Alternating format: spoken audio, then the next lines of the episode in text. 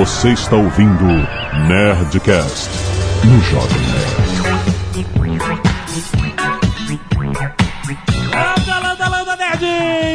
Alexandre Antônio, Jovem Nerd. Sim, eu já reiniciei, caralho! Olá pra todos, aqui é o Johnny Ken e eu falava Esho e Ahai. Olá, nerds, aqui é o Guilherme Camilo e se o Jovem Nerd cai, a culpa é minha. Olha aí, assumiu. Assumiu. Aqui é o Blue Hand e não, eu não vou olhar o seu Windows. Olá, humanos, aqui é o Alec Machine. Excelente. Aqui é o Azagal e se eu tiver que tirar da tomada, eu vou enfiar no teu cu. Muito bem, nerds! Estamos aqui para finalmente fazer um Nerdcast sobre esta magnífica profissão. Como é que é o nome? O cara do TI. Vamos falar de tecnologia da informação e todas as, as raivinhas do dia a dia que vocês passam. Eu quero entender como funciona o mundo por trás da escovação de bits. certo? Não, não, escovação de bits é coisa de, pro- é coisa de programador. E-mails. Vamos deixar o Jovem Nerd errando aí. Canelada.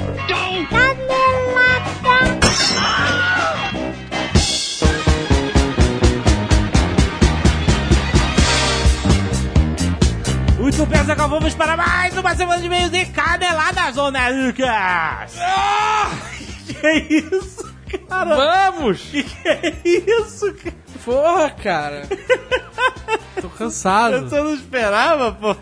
E atenção você que ouve o Nerdcast no dia de estreia, na sexta-feira, Hoje, o famoso hoje. o famoso hoje. Talvez não seja hoje, né? Exato. Mas Pra você- gente não é hoje, pra gente é depois de amanhã. Exato. E pra outras pessoas pode ser ontem ou, Ou ano passado. Semana passada. Mas pra você que é hoje. Que é hoje. É com você que a gente vai falar no futuro, ou Por- agora. Porque amanhã, em relação a hoje sendo sexta-feira, ou, seja, no sábado, dia 30 de agosto de 2014, nós. Peraí, Então o cara que tá ouvindo sábado também serve. É verdade, você que está ouvindo amanhã.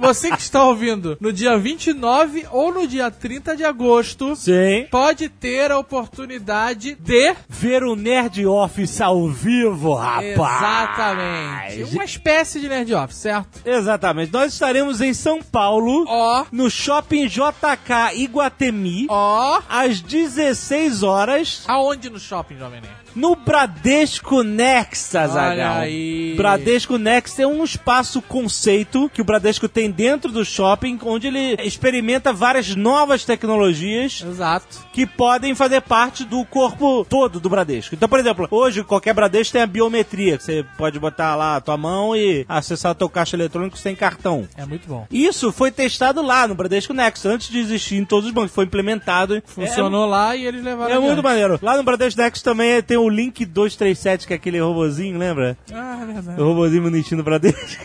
Mas é o seguinte, nós estaremos lá, eu, Azagal e Sr. K. Ó, Olha a presta surpresa. atenção, você de São Paulo, regiões metropolitanas. Fazendo esse Nerd Office Live sobre tecnologia de ontem, de hoje e de amanhã. É isso, é isso. Vamos passear no shopping, fazer um rolezinho. Não, não é pra fazer rolezinho. Os Estaremos lá repetindo pra você que ainda está chocado. Foi pego nesse plantão, Exato. nesse ú- em cima da hora, em cima do laço, como dizem por aí. Olha só, o lugar é pequeno. Certo. Então se prepara, porque ou você chega cedo, às 16 horas começa. Ou você chega cedo pra garantir o lugar lá dentro, ou se você ficar de fora, parece que vai ter um telão, alguma coisa. Vai ter alguma maneira de transmissão pra galera. Ou se você for de outro estado Exato. e quiser acompanhar o nosso bate-papo com o Sr. K no Bradesco Next. Vai ter streaming ao vivo. Isso, em No- várias plataformas. Vai ter no site do Bradesco, vai ter um banner lá que vai direcionar a galera pra um hot site. Vai ter no Google Plus, vai ter no YouTube. A gente vai divulgar esses links também nas nossas redes sociais na hora que for rolar a parada. Então fica ligado que nós vamos estar lá. Se quiser dar um oi pra gente assistir nosso bate-papo, vai lá no Shopping JK Guatemi às 16 horas no Bradesco Next, comemorando dois anos, rapaz. Olha só, dois anos de agência conceito. É, muito bom. Então não perdam, dia Não perdam. 30 de agosto de 2014, se você está ouvindo isso em 2015. Sorry! Vê se a Quem nossa- sabe a gente não tá fazendo de três anos agora. Jovem Nerd, vale lembrar Sim. Vale alertar, vale avisar que já estão no ar os dois primeiros episódios da Nerd Tour Califórnia No- 2015. Nós estamos cada vez com títulos maiores. 2014, seu louco. Caraca, eu já tô pensando no ano que vem. Já tá viajando no ano que vem. Daqui pariu.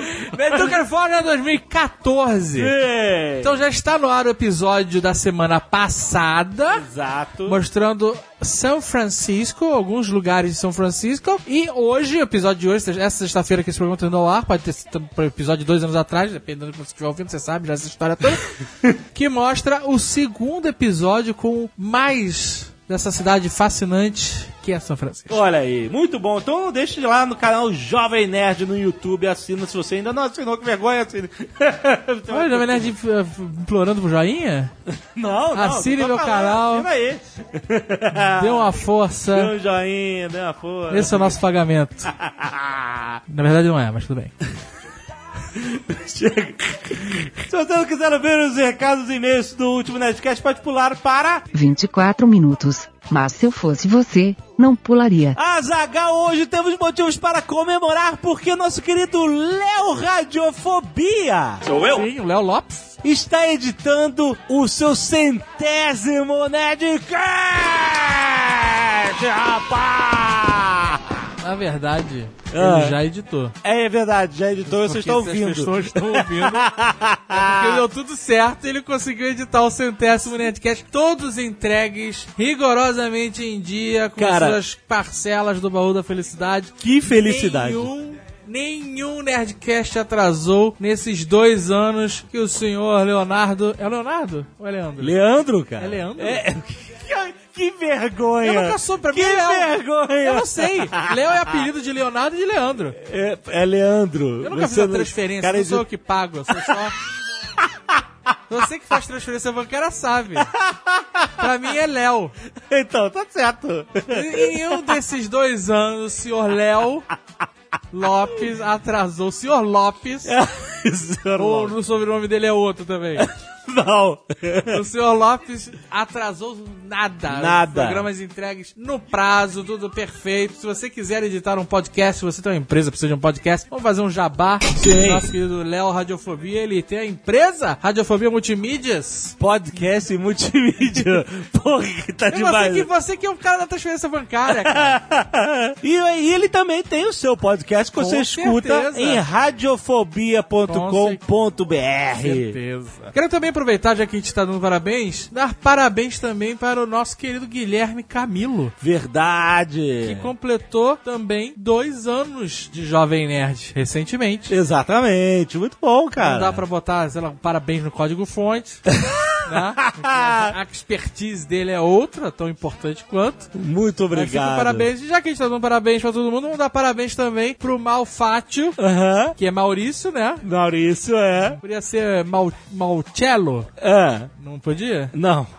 Que é o nosso editor do Jovem Nerd e cuida do site com muito carinho, com muito esmero. Sim. E completou algum tempo de Jovem Nerd. Algum tempo? Valeu, galera. Vocês são fodas. Obrigado por tudo. Muito bom. Azagal, vamos aqui agradecer a todos os netos que doaram sangue essa semana, incluindo aí o pedido de doação para Yoshio Suzuki. Tem link aí no post para você ver. Alexandro Kirsch, Demetrios Barros, Gabriel Casadonte, Glauber Freire, James Silva, Jefferson Souza, Júlio Paulino, Júnior Alves, Klaus Kaslauskas. Nome irado. Klaus Kauslau, ninguém consegue fazer o nome. Muito bom. Mas Lu- é foda. Lucas Cardoso, Lucélio Morcegão, Neto Nogueira, Tiago Assunção e Veranúzia Alves. Muito obrigado por doar sangue Um alerta, semana. um alerta aqui. Oi. Quando a gente conversou com o cara Morri, eu lembro que a gente falou de semana passada. Sim. Ele falou uma coisa que eu constatei agora. No quê? As mulheres doam menos, sangue Menos- que o homem. É, ele falou que é, de fato, muito menos. Então, nessa leitura toda que você fez aqui, só tivemos uma menina mulher senhora, senhorita, não sei, Aham, aham. que doou sangue. Muito bem, é, você vê. Então, meninas, mulheres, Vocês também podem. vocês podem. Em compensação, mais mulheres acabam doando cabelos no Nerd Exato. da Tesoura. Temos Felipe Cardoso, que não é mulher, mas doou o cabelo. Temos Juliana Chaves, Lilian Ricken, Luiz de Carvalho, Maria da Mata, Thaís Fernanda Baptista, Veridiana E Valesca Popozuda. Não. Ela doou cabelo, é verdade? Sério? Eu tô te falando. Mas ela não mandou pra gente aqui. Não mandou, o que seria fantástico. Se ela tivesse mandado. Se ela tivesse. Mas alguém mandou pra mim no Twitter. E aí eu resolvi. Ela não doou cabelo. Ah, É, é, até me avisava, ela doou o mega hair dela. o Mega Hair. Mas que é cabelo, de certa forma. É. Mas ela doou, o que importa. Tá, meninas, obrigado por dar seus cabelos, seus madeixas. Obrigado, querido. Valesca Popozuda. Arte dos fãs, Azagal. Vamos lá, vamos destacar aquelas artes que não são melhores que as outras, Mas são legais. mas são dignas de destaque. Ozop por Gabriel Caetano. Tem vários Ozobs. Muito Mas maneiro. nós damos aqui destaque para esse. Temos Cid Mendigo Troll Zumbi por Thiago Holse. É aquele maluco que faz a paradinha, a caricatura reportada, bem legal. Isso, muito bom. Temos William Defoe. Realmente é só pintar a cara de verde por Luiz Carlos Silva. Ele fica igual dois de vezes, cara. Ficou muito bom. O Jovem realmente gostou disso aqui. Ficou Ele ficou... que um Porque ficou... tarado aqui. Ficou engraçado, cara. E os Otones no The Sims 4 por Augusto de Oliveira. Deus do céu, cara. Existe um nível de psicopatia aí. eu não sei, acho que eu fiquei meio preocupado, cara. não, obrigado, Augusto. obrigado pela homenagem. Igor Soares, 20 anos, estudante de publicidade de Salvador, Bahia. Desiste, faz outra coisa. Fala isso, cara. É, dando uma dica. Estou aqui para esclarecer uma pequena canelada da Zagal no Nerdcast 428 Marvel no cinema. Quando o Rocket Raccoon fala que eles são um bando de idiotas em pé em volta de um círculo, foi sim uma fala improvisada. Mas não foi do Bradley Cooper, e sim do Sean Gunn, irmão do diretor do filme James Gunn. Ah, porque o Sean Gunn fazia o, o motion capture ali, o, fazia o motion capture, não, fazia a presença do, do, do cara. Eu ia fazer motion cap. Além do Sean Gunn ter feito a captura de movimento do Rocket Raccoon e do Thanos, ele também fez um papel físico no Pô, filme. Do Thanos. Do Thanos. Até eu faço, né, cara? Ele tá sentado. Tá pô. sentado num trono?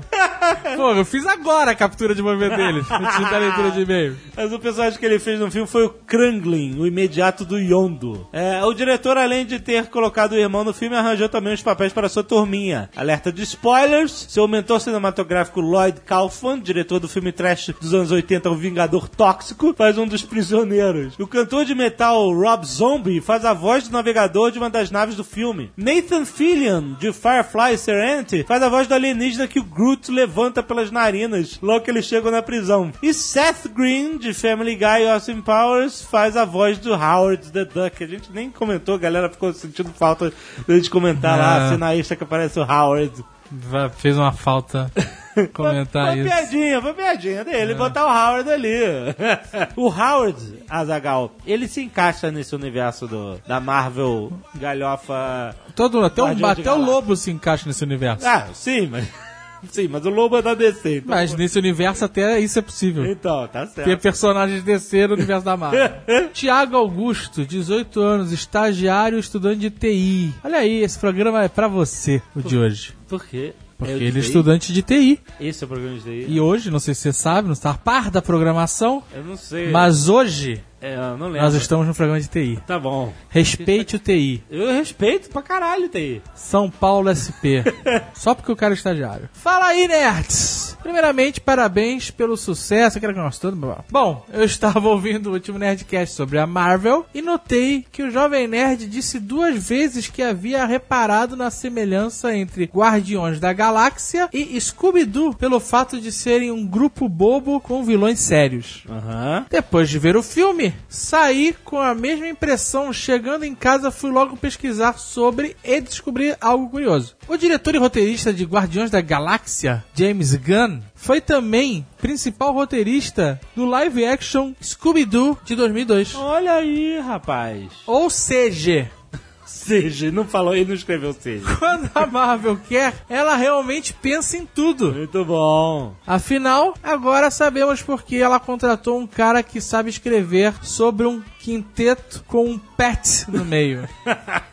Na verdade, James Gunn também roteirizou, ao lado de George Romero, o filme Madrugada dos Mortos. Olha. Que, por sua vez, também se trata de um grupo de pessoas de estilos completamente diferentes que precisam se juntar com um motivo em comum. Muito bom. Gostou? Gostei. Foi pra você. Vinícius Schiavini, olha aí! Nosso querido amigo Vinícius Schiavini. 30 anos, maluco multimídia, Santo André, São Paulo. Maluco multimídia. Uma coisa que precisa ser dita sobre personagens da Marvel pro cinema é a Marvel, na falência, vendeu os direitos de vários personagens, incluindo os Vingadores. Sim, a gente falou isso. né? Homem... Não, mas os Vingadores não falou. Não? Homem de Ferro, por muito tempo, ficou na mão do Tom Cruise, que queria ser o herói. Ah, acho que eu lembro de algum rumor disso. Ah, seria bom o Tom Cruise de Homem de Ferro. Ele não ia voar, ele ia correr. ia correr mais do que voar. E o Capitão América chegou a ter um roteiro na mão do Brad Pitt, mas a Jennifer Aniston cortou a ideia. Que porra. Esse de- nível de detalhe, eu não sei se é verdade. Jennifer Aniston cortou Ela chegou, não, você não vai fazer o, ideia. roteiro. O- Eu lembro também desse, desse rumor do Brad Aí ele falou, tá bom, então eu vou te trocar pela Angelina Jolie. Porém, nenhum desses filmes foi produzido e os direitos voltaram pra Marvel, olha aí. Foi isso que fez a New Line correr pra fazer Blade. O próprio Homem-Aranha passou por outras produtoras, chegando aí pro James Cameron, isso eu lembro, que queria o Leonardo DiCaprio e Kate Winslet como Peter Parker e Mary Jane. Cabecinha tava zoando aí, né? Tava ainda na, na febre do Titanic, né? Ah, tava. Kate Winslet. Não, mas isso era antes, era antes do Titanic. Ah, era? É, era antes do Titanic, tava na mão dele. Cameron fez, contratado pela Carolco, um roteiro de 47 páginas. É por essas que, por exemplo, há a confusão de Feiticeiro Escarlate e Mercúrio, são tanto dos Vingadores quanto mutantes, então a Marvel e Fox podem usar. O pior caso é o Namor, que foi vendido para a Universal, que revendeu para coprodutoras. Hoje em dia, nem Kevin Feige, diretor da Marvel Studios, sabe com quem está o Namor. E deixa assim, na verdade. Deixa, exato. O que, que você quer descobrir? Deixa ele lá. a Marvel tem os direitos de uso se resolver contratos com a Universal e essas produtoras e investidores. Ainda há a questão do Demolidor, que voltou pra Marvel, tendo um diretor contratado para uma continuação. A Marvel ainda negociou com a Fox, topando dar mais prazo pro Demolidor se a Fox cedesse o Galactus, mas nada feito. Porra, tá louco. Quer dizer, a Fox tinha o Galactus e resolveu não mostrar, fazer aquela nuvem escrota. É isso mesmo? Não sei. Porra, cara. Matheus Araújo, 20 anos, estudante de análise e desenvolvimento de sistemas. Brasil de Federal. Aham. Esse programa é pra você. Olá, senhores nerds. Veio aqui indicar uma canelada que vocês esqueceram de mencionar. Então você veio falar de uma canelada que não existiu. É, a gente esqueceu de mencionar uma canelada. Em 1996, É. um ano memorável, isso é meu, não dele? Quando a Marvel abriu falência, uma das personalidades que quis comprar direitos da Marvel foi o grande Michael Jackson. Ó, Em uma entrevista, o Stan Lee disse que Michael queria os direitos para poder participar do filme do Homem-Aranha. Nossa, mãe do céu, Michael. Personagem o qual Michael Jackson era muito fã. Porém, a Sony comprou antes ou deu uma oferta maior ou acharam que seria melhor do que nas mãos do Michael. Cara, o Ia ser assustador, o cara. Michael Jackson. A Diana Ross ia ser a Mary Jane. Ia ser pior que o Superman. Ai, Caraca, cara. Luciano Moratori, 18 anos, técnico em edificações. Esse programa é pra você. Olha a Jovem Nerd imitando a minha.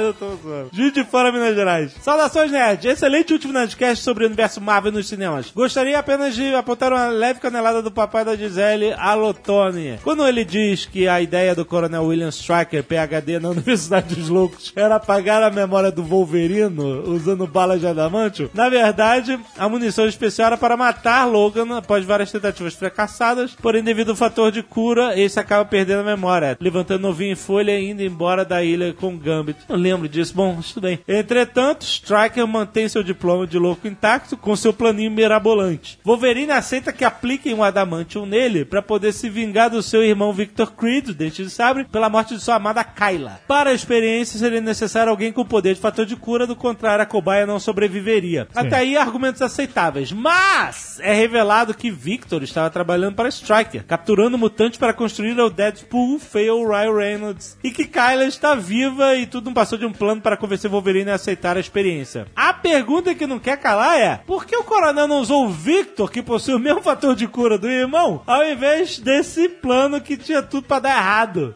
Caralho. No fim, o que importa é que o filme é muito ruim. Torço para que um dia faça um, um filme decente do Wolverine, um dos meus personagens favoritos. É, cara, é tudo zoado, cara. Se você, quanto mais você analisa, é que nem uma merda seca. Já tá seca o filme do Wolverine. Não mexe. Ah, veja e bem, você né? mexe, cara, feder mais ainda. história de merda assim. Gustavo Nunes Dias, 24 anos, estudante, São Paulo SP. Estudante só? Só estudante, sabe voar? Saudações a Zagal, senhor da Oceania. É aquele negócio todo. Diferente do que vocês disseram no último Nerdcast, 428 Marvel no cinema, a primeira adaptação cinematográfica de um quadrinho da Marvel foi Capitão América em 1944, entendeu? Sim. Esta adaptação era uma série de 15 filmes de 20 minutos. Olha aí. Onde o bandeiroso, no alto de sua forma física, vai ser um velhinho. Com uma bela pança e uniforme dois números menor. Lutava contra assaltantes de banco e ladrões de antiguidade. Porra, Capitão América, no meio da Segunda Guerra Mundial, dá um foco. Porra!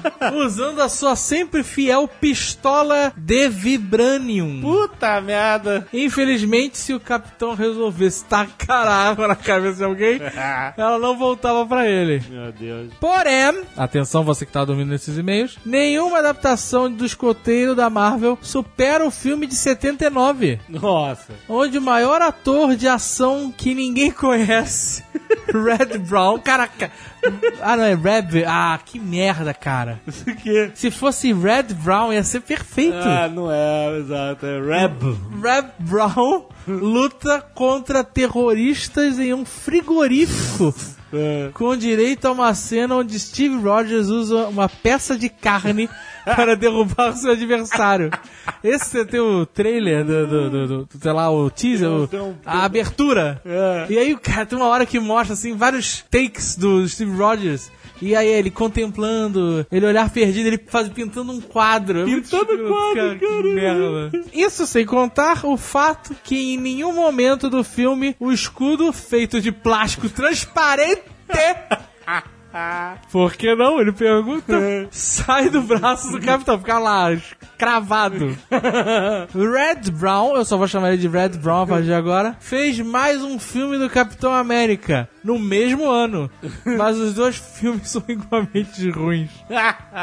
E ele botou o link aí Ai, pra vocês. Veja, veja aí, cara, o que que, o que que a gente tinha de Marvel antigamente. E-mail off-topic, Gabriel Carvalho, 24 anos, estudante de Relações Internacionais, Rio de Janeiro, RJ.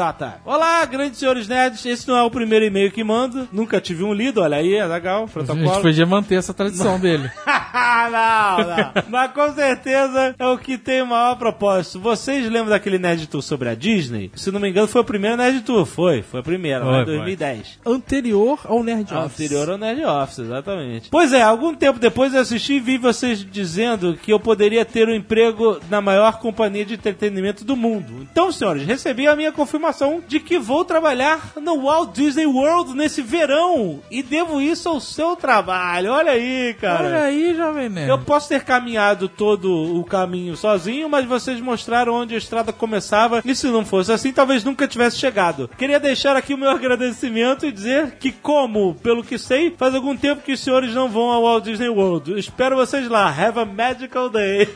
Olha Olha aí. aí, cara. Ele mandou um e-mail aqui da Disney. Dear Ga- Gabriel, Dear Ga- ah, vai. Inglês. Inglês é legal, vai. congratulations. you have been selected to pers- per- participate. You have been selected to participate in a Disney International program. Olha aí. You can find all additional details regarding esse inglês.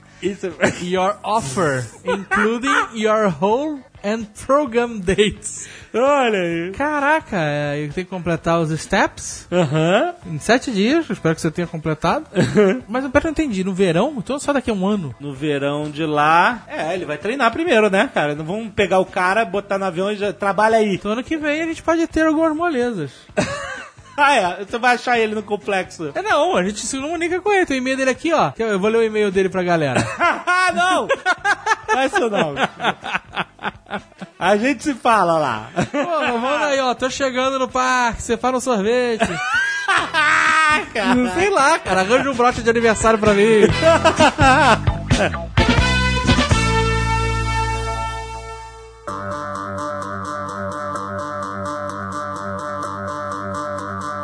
Eu tô aqui com profissionais da área, com o nosso querido Johnny Kendo, o Migrimi, os trabalha na sua Trabalham nas maiores empresas de tecnologia e informação do Brasil. verdade, é verdade. Todos sem exceção. É verdade. Opa. Principalmente o Guilherme, né? Temos o Alec, que já foi o cara que manteve o Jovem Nerd vivo Na unha. na unha. Vai, Corinthians. O cara foi o- o- o- um dos nossos maiores sysadmins ever. O Guilherme, que é o sysadmin atual, nosso querido Guilherme Camilo, então a culpa é dele, qualquer coisa. e o Bluehands que trabalha uma vida com isso, né, Bluehands? Pois é, pois é. Já salvei o Jovem Nerd algumas vezes. é verdade, o Johnny Kane salvou mesmo, cara. Diversos Muito bom. pepinos, já que o site ficou horas por fora do ar, foi culpa do Johnny na hora de subir ele de volta, me ajudando lá. Que não voltou a tempo, né? Não. E não voltou a tempo. Eu escutei muito xingo no Twitter até isso acontecer. Desculpa. Mas olha só, vamos entender como funciona essa vida de, de TI. TI, tecnologia de informação. TI não é, atenção pessoas, e estou aqui com os profissionais para me ajudar. Não é o cara que vai consertar o seu mouse.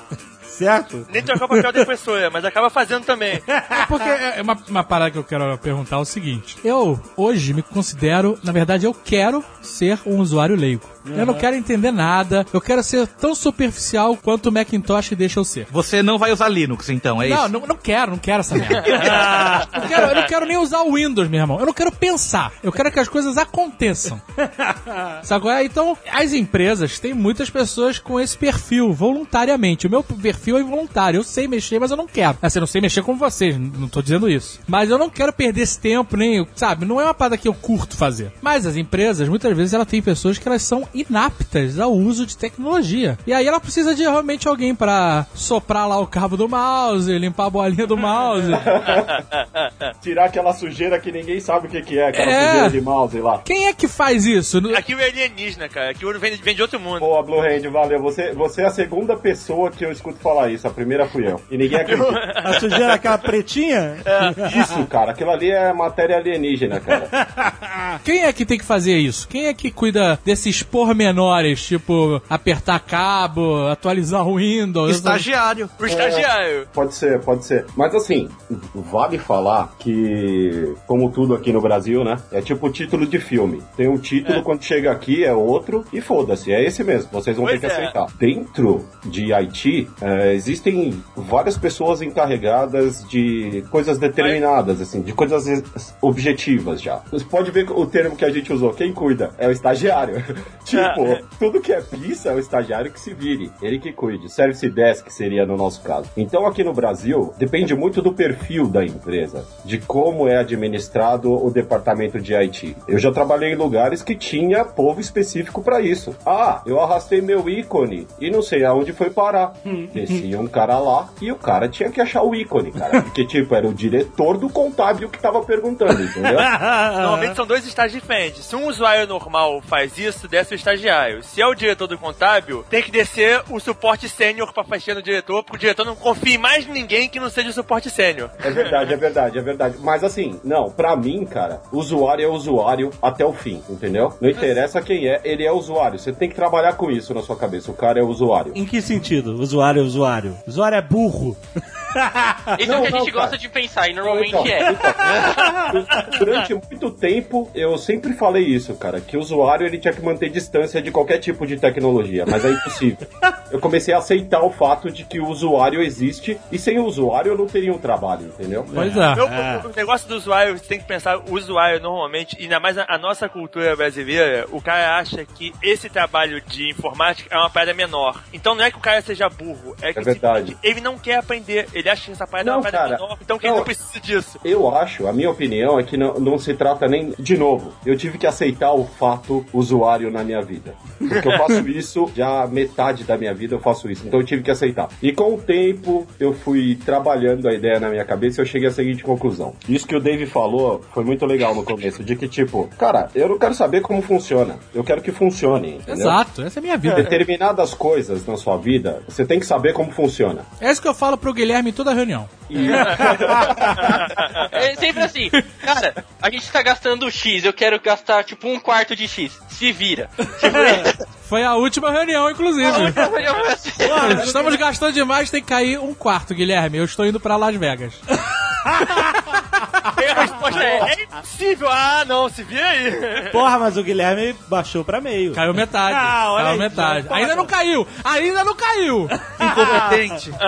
E eu? O Guilherme, e eu? O Alec é nosso consultor hoje em dia. É importante ser dito, ele tá, ele tá sempre ali nas Eu cabeças. falei pro Guilherme já que o próximo Nerd Tour vocês já tem budget pra levar mais dois, beleza? eu já consegui. Pior que é, né? Na- na- na- nessa lógica, realmente. E o que é triste é que depois que tudo deu errado, eles falaram, ah, então liga pro Johnny, vai. É, é, exato. O próximo Nerd Tour você leva a gente, você compra uma porrada de boneca e a gente carrega, beleza? Hello, IT. Have you tried turning it off and on again?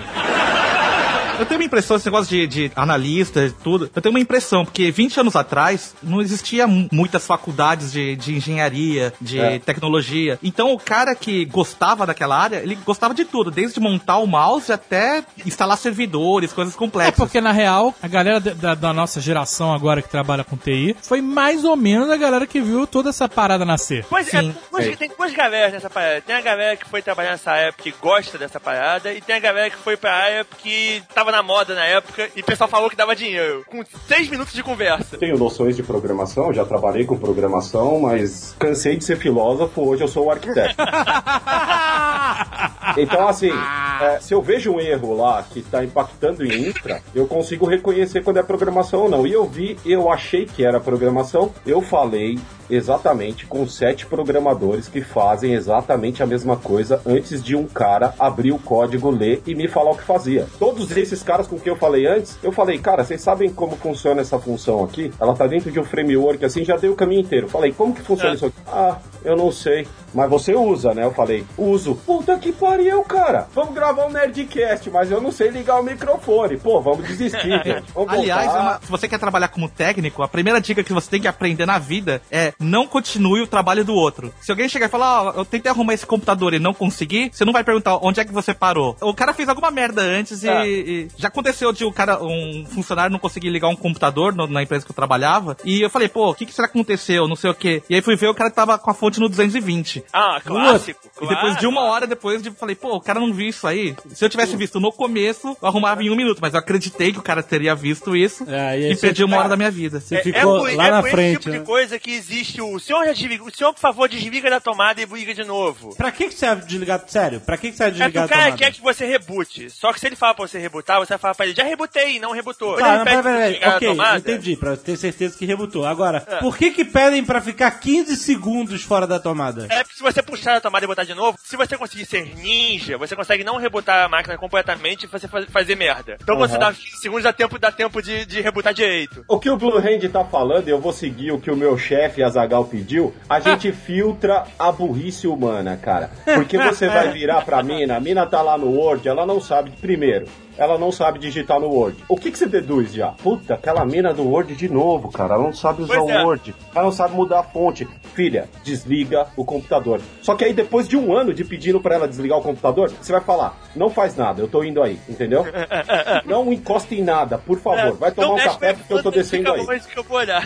Exatamente. Isso que o Johnny falou, eu tenho um exemplo ótimo. Eu já trabalhei em um provedor daqui, Major One, e Então aconteceu. então você sofreu, sofreu. Sofreu, mas eu fui muito feliz também. Eu não posso cuspir no prato que comi. Mas teve um caso que esse foi demais, assim, cara. Demais, demais. Alguns conhecidos meus que vão escutar essa história, eu sei, vão lembrar disso e é fato. Essa parada de ligar computador. Dentro de TI, a gente tá falando aqui de administrador de sistema, de analista de sistema. Pense no analista eh, no lado do, do software, hardware às vezes. Como eu disse, no Brasil tudo é desfigurado. É. E pense no administrador como o cara que ele, ele pode administrar rede, eh, fazer cabeamento, servidores, hackear servidores, essas coisas, trabalhar diretamente dentro de um data center. Só que no Brasil, o analista é um pouco de administrador e o administrador é um pouco de analista. E tem cara que faz de tudo, tipo, eu já fiz de tudo. Esse caso específico que eu vou contar, o cara era um administrador de redes, cara. E aí, esse garoto, ele teve a infelicidade de ficar sozinho com redes, de um Major One, um provedor Major One. Ficar sozinho, como assim? Não tinha ninguém no departamento? Só ele? Mais ninguém, só ele, exatamente. E esse cara era tudo, né? Ele resolvia tudo. Desde a mina do Word lá que falava que não tava entrando no Facebook, o computador dela, até o resto. Ele era o cara da informática. Era o menino do computador. A- Aí, cara, esse cara, ele era brilhante, cara. Ele era tipo o cara com o machado mais afiado, cara. Vinha, ele pau, cortava, blá, blá. Ele tava fazendo glórias lá. Assim, milagres, milagres. Um belo dia, esse cara tava lá sossegado. Ele não... Isso eu só fiquei sabendo da história depois, né? Que eu apertei ele, ele me contou quando chegou num ponto crítico assim. Eu vi que ele tava muito quieto, eu falei, velho, foi você, né? Ele falou, foi, Alec. Ele começou a fazer uma limpa na rede, verificando equipamento por equipamento, começou a fazer inventário de tudo, documentar tudo, porque simplesmente ele tava um pouco ocioso. Então ele falou, pô, vou ser proativo, vamos organizar mais essa coisa. E aí ele se deparou com o equipamento de rede desligado, que ele não sabia porque estava desligado, porque não estava documentado, ele não sabia o que aquilo fazia. E isso um cara experiente. E aí esse cara pensou com ele mesmo, eu vou ligar esta porra. Ele pegou, ligou no data center, que a gente tinha um analista lá, um administrador, desculpa. Aí ele ligou e falou, ó, vai lá e liga esse cara. Na hora que ele ligou esse cara, meu amigo, E o servidor? foi Unleash Hell. O quê? Caiu tudo, derrubou tudo. Tudo que você imaginar saiu do ar. Sério? Sério? Só que isso foi tipo de manhã. E aí vem diretor, vem a CIA, vem todo mundo, cara. Vem a gente Smith, vem todo mundo, você vê de tudo. E aí, gente, o que, que aconteceu? Pô, não sei, não sei. É que assim, tecnicamente pra explicar é, é muito complexo. Mas o equipamento de rede, ele tem determinadas rotas dentro dele. Um equipamento de rede, ele sabe aonde você quer ir e como você faz pra chegar. Então quando você se conecta nele, ele já tem a rota pra máquina XYZ que você precisa acessar do Fez servidor. Ele fez o sabe? update de rota quando ele- ele entrou. Não, cara, começou a propagar um monte de arte do equipamento de rede. Nossa, Putz, calma aí, peraí, não tô entendendo nada. Esses caras de TI. né? Imagina que você tá em uma central telefônica com os telefones de todo mundo bonitinhos, e o equipamento chegou lá e mudou os telefones de todo mundo. ah, tá bom. E aí ninguém conseguia ligar mais. Ótima Blue Hand. Não, eu ligava pro Jovem Nerd e falava com o Dave. Era. Mas é isso eu é. Então, assim, respeitem o seu sysadmin. Se ele falar, não faça, cara. E quando xingarem o Guilherme no Twitter, ele fala, cala a boca, calem a boca.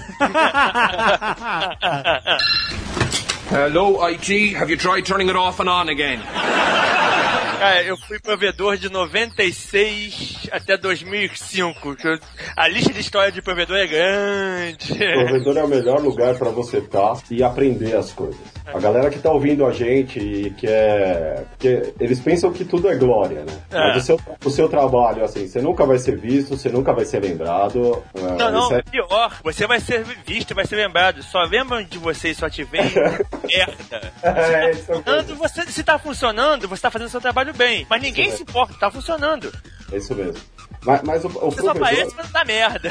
o provedor é um ambiente legal, assim, porque o produto pelo qual você é responsável tá aberto, né? É. Você não sabe quem tá visitando. São, assim, inúmeros tipos de pessoa, são inúmeros casos. Dependendo do provedor, você vai se encontrar com todo tipo de tecnologia lá dentro. Não é só programação, não é só isso. Você vai aprender de, sobre equipamento, como a gente falou agora há pouco. Você vai aprender sobre estupidez também. É, é, TI é um ambiente hostil. A verdade é essa. Não tem nada bonito, folks. Não dá grana, você não vai ficar rico. Uma coisa é certa, você vai trabalhar pra caramba, cara. Pra caramba. No matter what, você vai estar trabalhando Não, peraí, peraí. aqui. Mas um, um cara sênior desses é, tem um salário maneiro. cara que se segura um, um data center ou, ou que coisas grandes. Depende. Salário Brasil anda muito caído por causa do fator sobrinho. Todo mundo tem um sobrinho que mexe no computador. E É. a- a- reconhecer a sua a diferença de um cara que tem 15 anos de experiência pro sobrinho é difícil pra caralho, porra. TI, Todo- cara, TI é o seguinte: saca quando o cara da máfia gosta de você e ele quer que você trampe pra ele?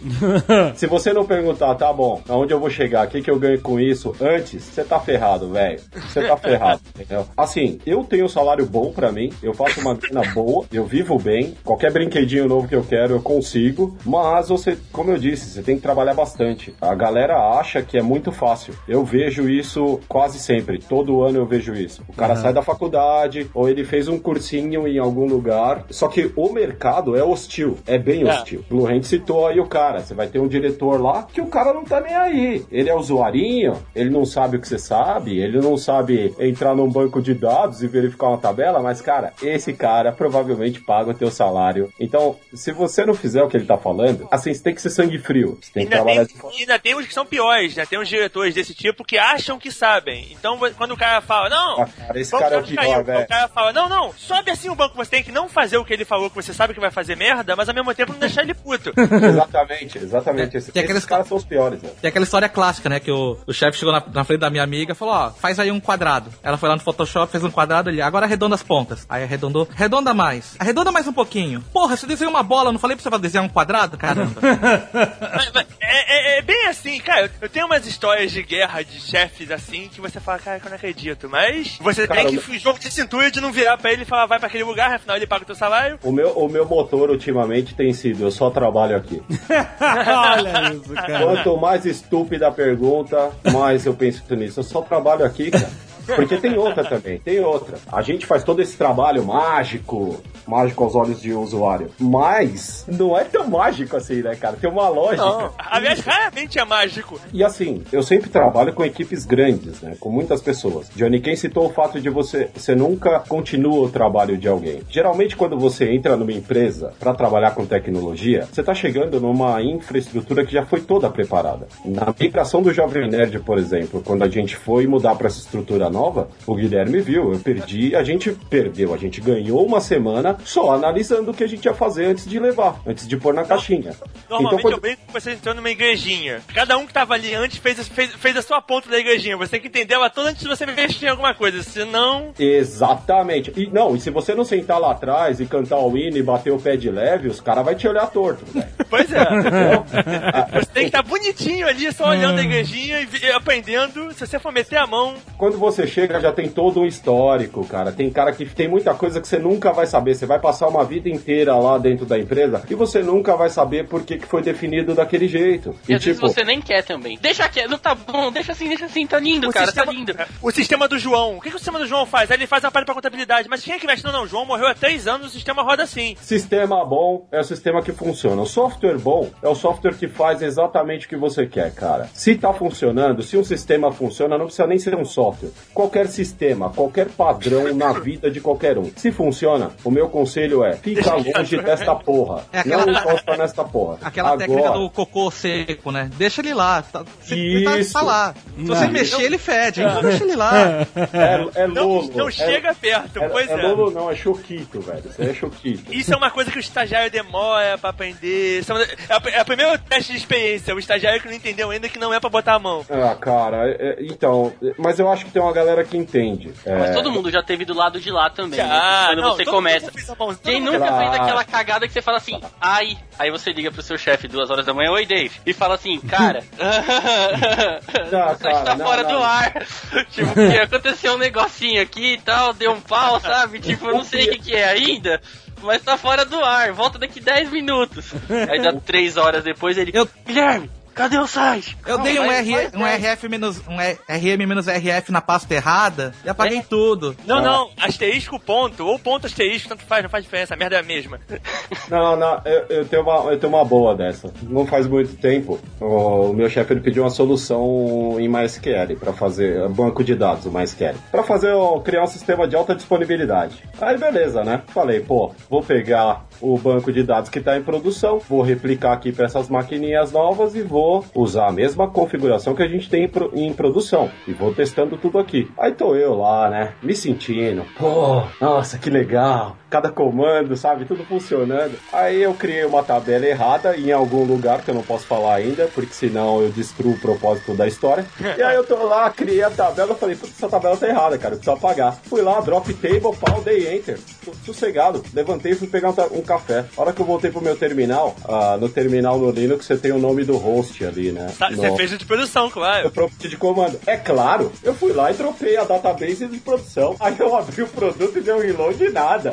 Não consigo conectar com o banco. Cara, aí eu desci, eu andei pelo centro da cidade inteira.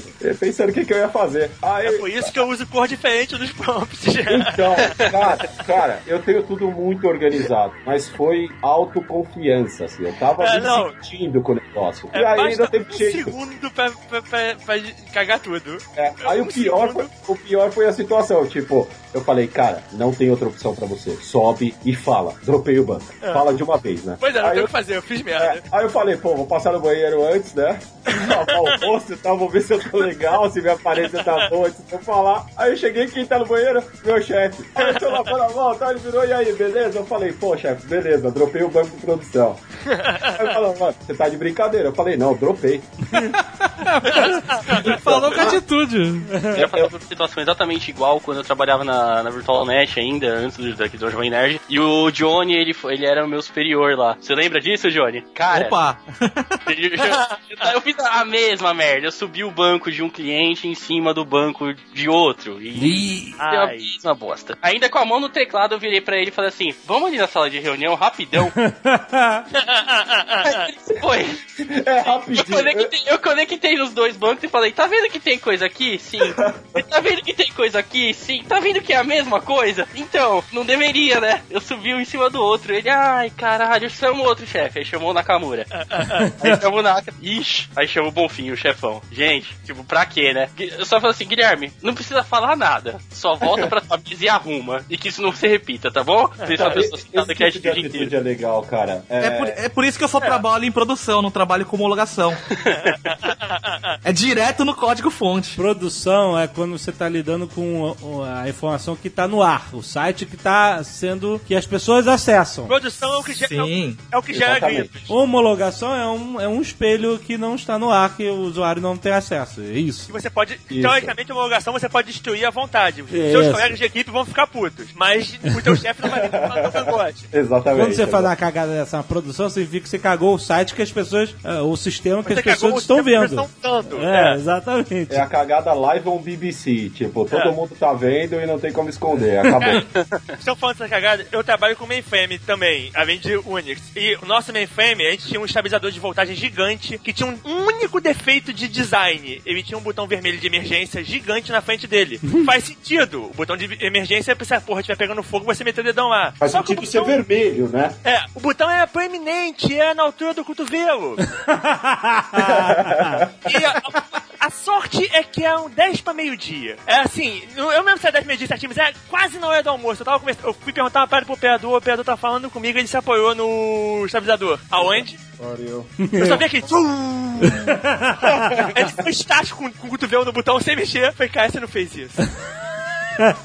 Foi tipo Lost, né, cara? Eu não vou digitar essa porra hoje. Aí eu ouvi os meus colegas de coisa gritando lá de dentro. Puta que. Eu não acredito que isso aconteceu. Falei, galera, calma, relaxa. Deixa todo mundo ligar pra reclamar. Vamos dizer que caiu a luz, porque caiu. Mas é aí que vem a importância de tudo isso que a gente tá falando. Do menino do computador. Quando o céu tá derretendo, velho, o demônio tá abrindo um buraco no chão, quando tá todo mundo chorando, as casas pegando fogo, as mulheres usurpadas, tá lá aquela confusão. Pra onde que os caras ligam? Pro seu ramal, velho. É o, é o único que toca quando tá, quando tá pau. Exatamente. Aí tipo, eu não sei o que eu faço. Calma, calma. Respira, não fica com medo. Segura minha mão e tô indo aí.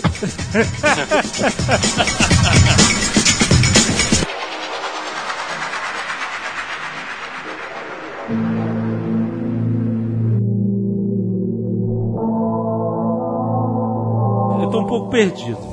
Caralho, um entender qual é a natureza do trabalho de todos vocês. Assim, eu conheço um pouco, mas eu vou ser mais leigo que assim porque as pessoas não, não conhecem. É manter a porcaria funcionando. Então, mas o que? Exemplos práticos. Por exemplo, o Guilherme eu sei, ele mantém o Jovem Nerd funcionando. Tudo que tá por trás de código, servidor, acessos e tal, ele, ele que cuida. Que outros sistemas também são. são... Dependendo da empresa, é praticamente tudo. Acesso ao prédio, telefonia. Ah, Acesso ao prédio? Fica de porteiro? Não, mas o sistema de e-mail que achar e liberar a porta é, roda no computador que você cuida. Já jogou Watch Dogs? Tá quase igual.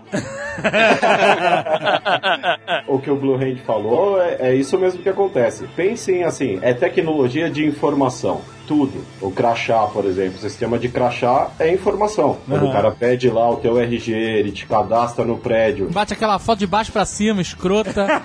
Exatamente, de qualquer jeito, né? Vocês podiam resolver isso, hein? Tá a câmera mais alta? Na Então, verdade, escrota não. Ela bate em super definição pra pegar a sua retina, mas eles não querem falar pra você e imprimir aquela foto tosca e você acha que eles bateram uma foto de péssima qualidade. É igual, igual E CSI, que você vê que uma foto É. horrível, mas o cara vai dando zoom e vê o, e vê o reflexo no teu olho. Assim, pode bater foto da retina, não tô nem aí. Mas bate de um ângulo que me ajude.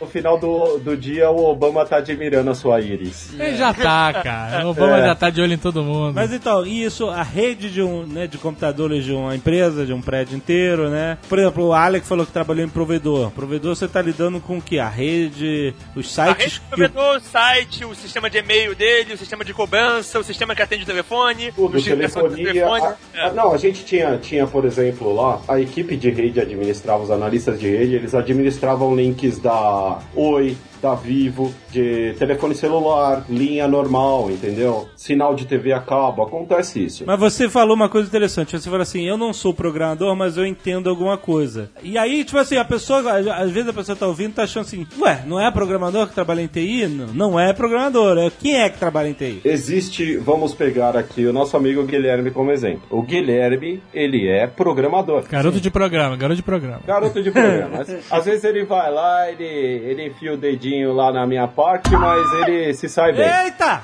Caraca, mas ficou, ficou meio esquisito isso aí. Faz parte do programa, gente. Calma Minha aí. parte do servidor. Como é que fica o Corinthians nessa situação? Não, não vamos confundir as coisas. Eu tô sendo Bom. pago pra isso, hein? Por isso que é o garoto de programa. Por isso é que eu disse, não, pois é. Isso vai virar Sodoma e Gomorra. tá. Dependendo do trabalho que você desempenha dentro de TI, você tem que ter conhecimento das coisas. Eu sou responsável por suportar o código que o Guilherme cria para o Jovem Nerd. Se eu não preparar essa estrutura para ele, se eu não souber exatamente o que o código dele precisa para funcionar, o código dele não, não vai existir. É. Não serve para nada. Mas peraí, deixa eu tentar explicar, ver se eu entendi. O Guilherme faz um código programado numa linguagem qualquer. É. Você tem que preparar a máquina com hardware e software para esse código rodar bem. Exatamente. Exatamente. E aí o funcionamento desse código nessa máquina daqui pra frente é sua responsabilidade. E vai ter um terceiro cara, normalmente, também, que ele vai ter a responsabilidade apenas de deixar a máquina ligada e conectada na internet. Esse era o maluquinho que a gente ligava de madrugada pro IG pra dar o reboot na máquina. né? Esse mesmo. Exatamente, exatamente. Esse cara, por exemplo, ele seria um administrador de sistemas. Como eu disse, o administrador de sistemas pensa no cara que a gente tem um data center, aí chega um servidor novo. Esse servidor, ele não fica no chão. Ele fica no armário metálico bonito que a gente chama de rack. Alguém precisa colocar esse servidor no rack, alguém vai precisar passar um cabo de rede para conectar esse servidor. Ligar a fiada toda. Exatamente. Esse cara, de verdade, que é o que a gente confunde pra caramba no Brasil, esse cara é o administrador de sistemas. Certo. Por que o administrador de sistemas? Ele pode administrar um sistema de redes, ele pode administrar os servidores, ele é responsável por garantir a integridade física da parada toda. Certo. Um analista de sistemas é no outro nível já, já é dentro do servidor. Esse cara ele vai ser o responsável por instalar o software. Esse já é da Matrix. Esse aí é Matrix, exatamente. A tela de trabalho dele é preta com letras, é DOS, basicamente. É isso aí. É Prompt isso aí. do É- DOS. Ele, é não, prompt. ele não usa mouse. Esse é o cara que não usa mouse. Exatamente. Aham. Só na hora do almoço. certo. Só na hora do almoço. Então, é meio complicado pra gente percorrer tudo. Não, tudo bem. Depende muito do perfil da empresa. Tem muita empresa que o mesmo cara faz, Faz várias tudo. coisas. Ele faz É. tudo. Não, tem um E cara tem- que faz tudo. É, A, e tem. a divisão normal, a divisão que eu vejo normalmente é o seguinte: é um cara responsável por tudo da máquina, menos o programa. Ele pega, tira a máquina do chão e bota no rack. Ele, ele que mantém a máquina ligada, coisa. Ele que cuida do Windows, do Linux, o que seja. Mas Exatamente. ele não mexe no programa. Na época que o Jovem Nerd sofria ali, que a gente demorou, mas conseguiu dar o jeito, era o Alec que fazia tudo, né? Dava tapa na máquina, programava. Teve uma época, enquanto a gente tava no IG, teve um dia, eu e o Jovem Nerd, acho que a gente passou umas 40 horas ali, trabalhando em cima, eu e o Alexandre trabalhando em cima do Jovem Nerd. A solução foi o quê? O servidor aonde o Jovem Nerd se encontrava, ele era compartilhado com outros clientes. Quebra de E- contrato, inclusive. Quebra de contrato. Isso, e, e eu percebi que a concorrência, é, o que estava segurando o Jovem Nerd era justamente a concorrência com esses outros clientes. Eu chamei meu chefe, eu mostrei pra ele, eu falei, cara, isso aqui tá errado. Vamos falar com parcerias pra ver o que a gente pode fazer. Enquanto os caras estavam lá, sabe, toda aquela filosofia, eu falei, gente, eu vou, vou lá no data center. Eu fui no data center e eu comecei a passar todos os hacks procurando um servidor. Quando eu achei um servidor que eu vi que não tinha ninguém, nada aceso, tava desligado. Eu fui lá, é, às vezes você tem que ser estúpido, o que que eu fiz? Eu liguei a máquina, né? Eu falei, dane-se, vou ligar. Puxei cabo de rede e tudo mais, liguei e eu vi que não tinha ninguém. Nessa hora, eu fui o cara que fez tudo, porque a máquina tava lá encostada, eu fui lá, peguei a máquina, Pois é. hackeei, eu documentei, coloquei ela no inventário e tudo mais, liguei pro meu chefe e falei, cara, é o seguinte, tem um servidor aqui Morgano, já hackeei, já passei cabo, já liguei na rede, tá tudo certo, tá no patch panel, posso? Ele falou, pode, amigo. O Jovem Nerd foi o trampo que eu fiz do zero. Olha como é. Aplausos pro Alec. Olha como o Alec é foda. Obrigado. Puta que pariu, esse cara é foda. Esse cara deu sangue pelo Jovem Nerd, foi muito bom. Foi aí que a gente conseguiu o respiro. Esse é um caso de. Assim, eu não era o cara que fazia tudo, mas se eu não fizesse tudo naquela hora, eu Ia ia, sair, ficar. pois é. Não, cara, ia continuar a mesma coisa. Eu tô aqui domingo, é, às 5 da manhã, e aí meu telefone toca. E aí, Alec, tudo bem? Cara, Jovem Nerd tá lá armado. Saca? Foi pilhando essa coisa. Eu falei, cara, tá simples é. Resolver. O que eu falei foi, tá simples da gente resolver. Tira daqui, coloca ali, ponto final. Vamos resolver logo pra, pra, me dar, pra me dar sossego. Mas uma coisa Exatamente. também que acontece muito em TI é que, apesar de dessas coisas serem um problema, elas são um problema pro cara do TI, elas não são um problema pro teu chefe. Então, É. enquanto tá te ligando de madrugada, quem tá acordando de madrugada é você, não é ele. Exatamente. Então, as outras pessoas todas se movimentam muito mais devagar, porque elas estão dormindo de madrugada diferente de você. Não, e, e assim, a gente tá falando também aqui das facetas dentro de TI, dos profissionais dentro de TI. Tem que lembrar que, por exemplo, nesse dia que eu fui ao data center para tentar resolver o problema do Jovem Nerd, porque assim, eu não, para o pessoal entender, o Jovem Nerd era um de centenas de caras com quem eu tinha que É. lidar todo o tempo. É, mas era um problema que, cara, eu, eu sou fã e eu visitava o Jovem Nerd quando era um blog, cara, quando não tinha nada do que é hoje, entendeu? Nerd Power era level 5%.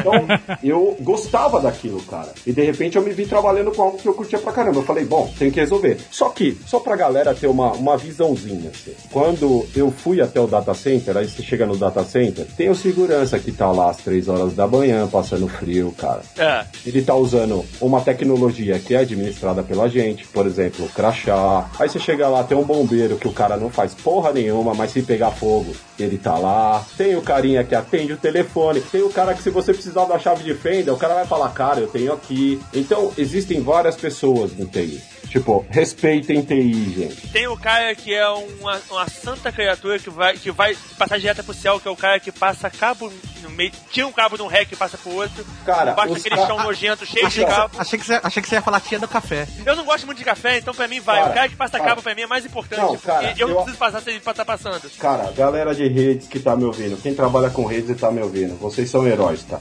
Passar cabo, crimpar cabo. Procurem na internet aí, quem- vocês aí que querem trabalhar com computador, que vocês acham legal, vai lá no Wikipedia lá, põe lá par trançado, decora as cores e tenta fazer um cabo sem olhar pra aquela porra. Eu já falo, velho, eu trabalho com isso há quase 10 anos e eu não sei fazer até hoje. Pô, branco laranja, laranja, branco verde, azul, branco azul, verde, branco Você marrom, não vale. Olha o Johnny Care! Você não vale. Tá, Johnny, agora fala o cabo crossover. Ah, inverte o azul com o laranja. Ah lá! Ah, é. Não vamos diminuir a simplesmente combinações de cores. Os caras Depois que passam cabo. 500, fica automático. Mas é, é, é insuportável. Mas os caras que passam cabo, assim. Eu vou mandar pra vocês uma foto do cabinho bonitinho que eu volto e meio tinha que passar embaixo do chão. Aí vocês vão ter uma ideia do que que é divertido passar esta porcaria gigante. São estruturas, cara. Uma sem a outra não acontece. Normalmente também, isso não só em problemas de rede, normalmente é, redes de telecomunicações são bem piores que as redes, as redes de computadores mesmo.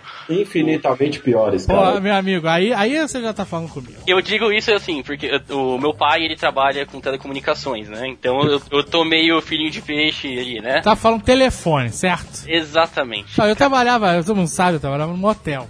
E tinha lá o sistema de telecomunicações interno, meu amigo. Aquilo era um ninho de rato, cara.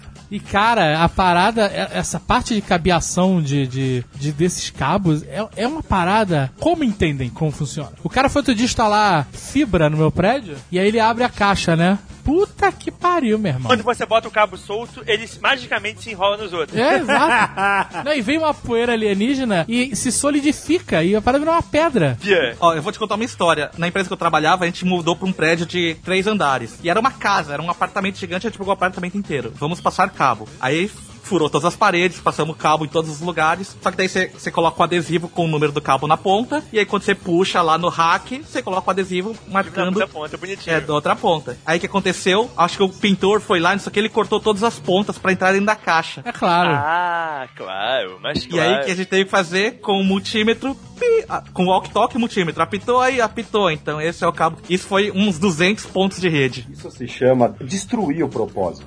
O cara, presta atenção no que o Johnny falou, o cara é a pintor, velho, certo? Mas, é, mas isso, é, isso é uma coisa que acontece muito, porque você faz um negócio, ou você bota um ponto de rede num lugar, bota o REC lá, aí alguém entra na sala e fala, esse REC não tá, bem, não tá legal aqui, estragou o Feng Shui do ambiente. Cara, não aí o cara o cabo, pega e não puxa o corta o REC cabo. pro outro lado e sai metendo a mão nos cabos. Pô, Quando tudo para, ele te liga e fala, pô, acho que caiu o sistema. uma coisa? Não, não fizemos nada. Não, sabe o que é fogo? É, hoje em dia é tudo cabo Cat5, você liga no rack, né? Mas, Ah. tipo, em 97, quando eu trabalhava na faculdade, era tudo cabo coaxial. Então, é um cabo que passa por... To... O mesmo cabo passa por todas as salas, e se um cabo desconectar, todo mundo Ah, cai. tá. E pra você descobrir qual lugar que desconectou, tem que ir lá sala por sala, verificar Ah, é? se o cara não conectou, É, se ele é mas- debaixo da mesa, sala por sala. Putz, isso era triste. É por, isso, re- é por isso que eu tinha um roteador da Cisco, que era, meu, que era meu roteador no coração. Depois de anos, o pessoal entendeu por quê. O roteador da Cisco ele fazia um teste de distância no cabo. Então ele dava pra mim a distância onde tava o ponto de interrupção. Ele botava Pô, 15 que metros. lindo. Aí eu sabia 15 metros, era já sei onde é. Ia andando e ia pra lá por coisa. Toda vez que tava um pau assim, eu falava, não, galera, calma aí, calma aí. Ligava o roteador quietinho. Como quem não quer nada, via, via a parada, desligava ele de novo e ia correndo lá no lugar. Uma vez no motel instalando, informatizando. É, inclusão digital. Informatizando, eu sou um cara da inclusão, cara. Não, info- esse, esse motel que eu trabalhei, ele traba, quando eu comecei a trabalhar lá, era ficha. Era tudo ficha. E eu informatizei o hotel. Ficha. O, o cliente entrava e você abria uma ficha, de, Ficha papel pro cliente. Caraca! Você anotava a hora que ele entrou e, e- e aí ele fazia pedidos, sei lá. Do carbono, quantas vias? Carbonato, três vias, e aí. e aí ele pô, comeu bife, a parmegiana, pediu uma algema e uma rola. Tu botava tudo lá.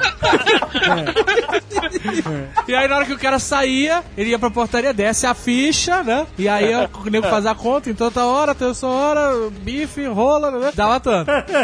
E aí eu informatizei tudo isso. E eu tinha que passar, cabear o Peraí, hotel peraí, inteiro. Peraí, peraí, Senhor. Vou deixar a coisa clara aqui. Eu não cadastrei as rolas. Você tá dizendo que você informatizou a rola. Eu- De certa forma, a gente pode dizer que sim. Boa, isso é histórico.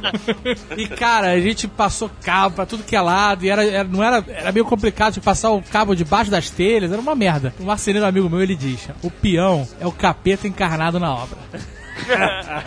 o filho da puta, a gente fala, tem que fazer um buraco aqui. Mas cuidado com este cabo de rede, que é caríssimo. Ah, eu queria o cabo, mas não tem Ah, meu motivo. irmão, a primeira martelada do filho da puta. No- eu, eu- eu- o cara deu a prim- Eu escutei o pum e vi o cabo descer assim na minha frente. Sabe qual é? Rompido. Clássico, Puta clássico. que pariu. Eu demitido na hora. Falei, larga a marreta, pega a tua mala, tchau. Você demitiu o cara? Na hora. Hello, IT. Have you tried turning it off and on again? O eletricista nosso, que era excelente, tinha dois outros caras que, eram, que trabalhavam pra ele que eram bons, os que não vou falar. Mas era o famoso, deixa que eu faço. Tudo ligado, o cara foi um dia de semana e começou a, a se embanhar atrás das máquinas. Eu falei, cara, tá tudo ligado. Então às seis horas eu dou uma derrubada no sistema. Ele, não, não, vou mexer essa tomada aqui que não tem nada ligado. Eu olhei, vi que não tinha nada ligado, falei, pô, maluco, tá tudo ligado no resto. Não quer? Não, não, pode deixar, vou só olhar aqui se a tomada tá legal. Claro que depois de você olhar, foi o raiozinho correndo. E eu ouvi, pau! Eu levanto, eu vejo só o monitor, o monitor do servidor principal desligando. Falei, caralho, eu pulei, desliguei o servidor. No que eu ligo ele de novo, ele começou a, a, a guinchar como se fosse um porco. Que isso? Falei, cara, esse servidor guinchando não tá uma boa coisa. Resultado final, ligo pra, pra empresa que dava suporte na máquina. Chegou o cara lá, o técnico lá, que felizmente é meu amigo. O técnico abriu a máquina, olhou, a máquina tava inteira destruída por dentro. Pra você ter ideia, o monitor, o rapaz entrou pelo monitor, queimou o cabo inteiro, entrou na máquina, explodiu três chips, tá tudo preto por dentro. Caraca. Caraca, cara, esse Aí cara ele foi virou pra mim, porra, que porra foi essa? Foi um raio. Ele olhou pra minha cara, olhou pro eletricista, porra, raio, sacanagem, hein? Boa, boa. Sorte que, como o cara é meu conhecido, a gente nunca tinha usado nada do suporte, eles, eles fizeram coisa como se tivesse sido raio mesmo, não reclamaram. Mas o raio, depois dessa, o raio não chegava mais perto da tomada. Eu, eu- eu tenho uma ótima. No- nesse provedor Major One, em um dos prédios, tinha um data center. Durante um tempo eu coordenei a operação. E a sala de operação era um aquário, tudo vidro mesmo. Do DC a gente conseguia visualizar algumas coisas lá. Equipamento de rede, servidor, nananã, mas tinha entrada pro DC e tudo mais. DC, o que, que é DC? DC é um data center, desculpa. Ah, tá. E não sei se alguém já notou, mas TI é o único departamento que as tiazinhas da limpeza elas não vão durante o dia. Enquanto tem gente lá, elas não vão. Ah, é? Elas, é, elas- sei lá, elas acham que a gente é de outro planeta, cara. É, Todas são assim, É, né? se ela faz de dia, ela não pode desligar a máquina da tomada pra ligar o, pra ligar o, o- Não, não, não, não, não. Durante o dia, vai ter alguém vendo o que ela tá fazendo. Isso que é o pior, Pois é. entendeu? Aí, cara, foi muito engraçado isso. Era, era, a maioria dos dias era tranquilo, assim, durante a madrugada. A, a equipe era muito boa, os garotos sempre adiantavam tudo. Então eles ficavam um tempinho meio que off lá. Aí tá lá o pessoal lá, né? O Street Fighter aqui, a conversa ali, o outro estudando aqui. Um, um cara de olho em tudo, né? E eu tô vendo que passou a mulherzinha com mop, né, cara? Ela passou. Passou a mulherzinha com o quê? Com mop, cara, aquela, aquela parada do esfregão, saca? Que você vai, ah, molha. é um esfregão, um esfregão. Um esfregão, é isso aí, um esfregão. Aí ela passou, foi pro descer. Eu pensei, ela sabe o que ela tá fazendo. Já falaram pra ela. Aí, Não, beleza. jamais pense isso. Então, não, não, não, não, tá tranquilo. Eu tava com o olho nela assim, tranquilo. Tanto que eu vi. Aí, beleza, ela tá lá limpando e passa aqui o paninho aqui, o paninho ali. Primeiro que eu já tava achando errado ela dentro do DC, mas se ela entrava lá é porque o chefe dela mandou. Então eu não posso Pois virar. é. Não, não mexe aí. Falei, bom, deixa a mulher fazer, porque senão ela vai ficar frustrada. Ela tá lá, cara, e limpa, mó cuidado e tal. Caraca, velho. Teve uma hora que eu virei, olhei pra essa mulher, ela tava tipo assim, 90 graus com o balde. Ai, eu... Ah! Ela jogou água. Ela gritou aleluia e jogou, cara.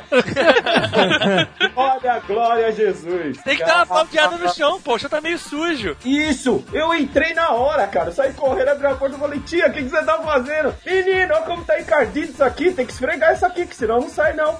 Clássico, um clássico. E classicão. Aí todo mundo correu. Falei pros caras, vamos lá, vai pegar pano, todo mundo agora. Arrancando, tirando o tampo lá do piso elevado e secando o chão. 4 horas da manhã. Ai, meu Deus do céu, cara. A gente também faz isso, viu? vai pra faculdade lá, vai lá pra faculdade e pede pro Não, faz, não fazer chão. isso significa que você vai, vai virar essa noite e a próxima quando pegar fogo das máquinas. Então vai- é, é melhor você passar o pano no chão. Exato. Assim, a gente chegou num ponto legal. As pessoas acham que o cara que trampa com computador, o cara que manja das coisas, é tipo, ah, é só porque você sabe. Pra você é fácil fazer. Não, a gente tem bom senso, entendeu?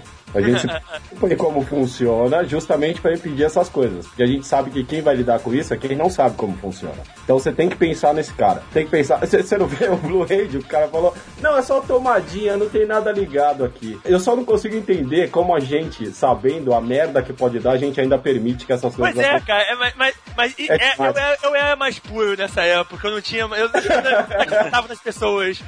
É porque você pensa, não, o cara já, o cara já fez uma cacetada de ligação aqui, o cara não vai fazer essa merda. É, isso mesmo, é O exatamente. cara, não vai, o cara não vai fazer isso. Até a hora que você olha e ele faz. Você, não, por que, que eu deixei?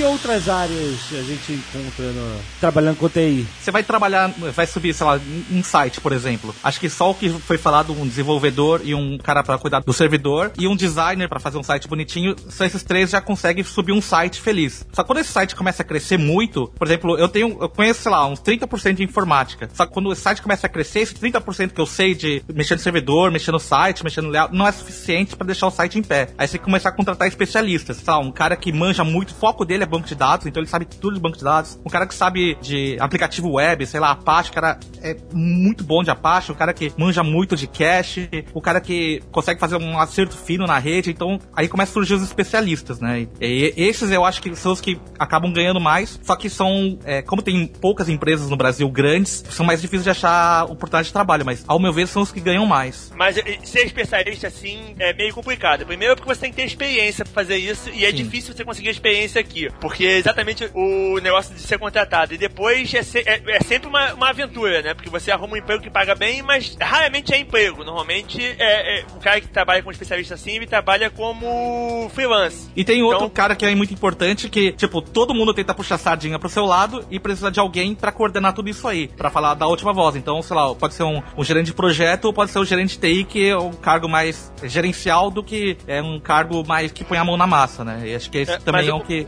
Um excelente gerente de TI é um cara que sabe o que é um computador e que sabe manejar pessoas. Se você tem um cara que sabe as duas coisas, você tem uma, uma santa criatura. Normalmente o gerente de TI é um cara que é gerente genérico, ele fez um MBA, ele, é- ele, ele é administrador, e não entende nada de informática e não quer entender. Sim. Então, ele, ele ouve três opiniões dos três técnicos e ele dá a dele que ele ignora, ignorando todas as outras três e você tem que ficar perder horas discutindo com ele, ou é aquele que não sabe manejar pessoas. É difícil você ter um, um bom cara que sabe manejar Ah, gente cara, legal. Esse é o ponto. Eu, eu, os melhores gerentes que eu tive foram os caras que eles eram ótimos em gerenciar pessoas. É. Porque TI é complicado, cara. Do mesmo jeito que do lado do usuário você tem todo tipo de pessoa interagindo com seus sistemas, com todos esses sistemas que a gente falou, rede e tudo mais, né, né, você tem os caras ali, tipo, o cara que mexe com o banco, ele acha que você não configurou direito o servidor. Aí o cara que mexe com não sei o que, ele acha que você... é muita gente pensando de forma diferente. É busão coletivo cheio, cara. Então Sim. tem que ter um cara que ele, ele, ele tem feeling, que é o cara que se preocupa em conhecer o funcionário. Quem que é esse cara? Tipo, não, eu sei que esse cara ele, ele administra banco de dados, eu sei que esse cara é um bom designer, mas quem são essas pessoas, entendeu? Qual que é o potencial desse cara? Todos os gerentes bons que eu tive foram esses caras, que sabiam a hora.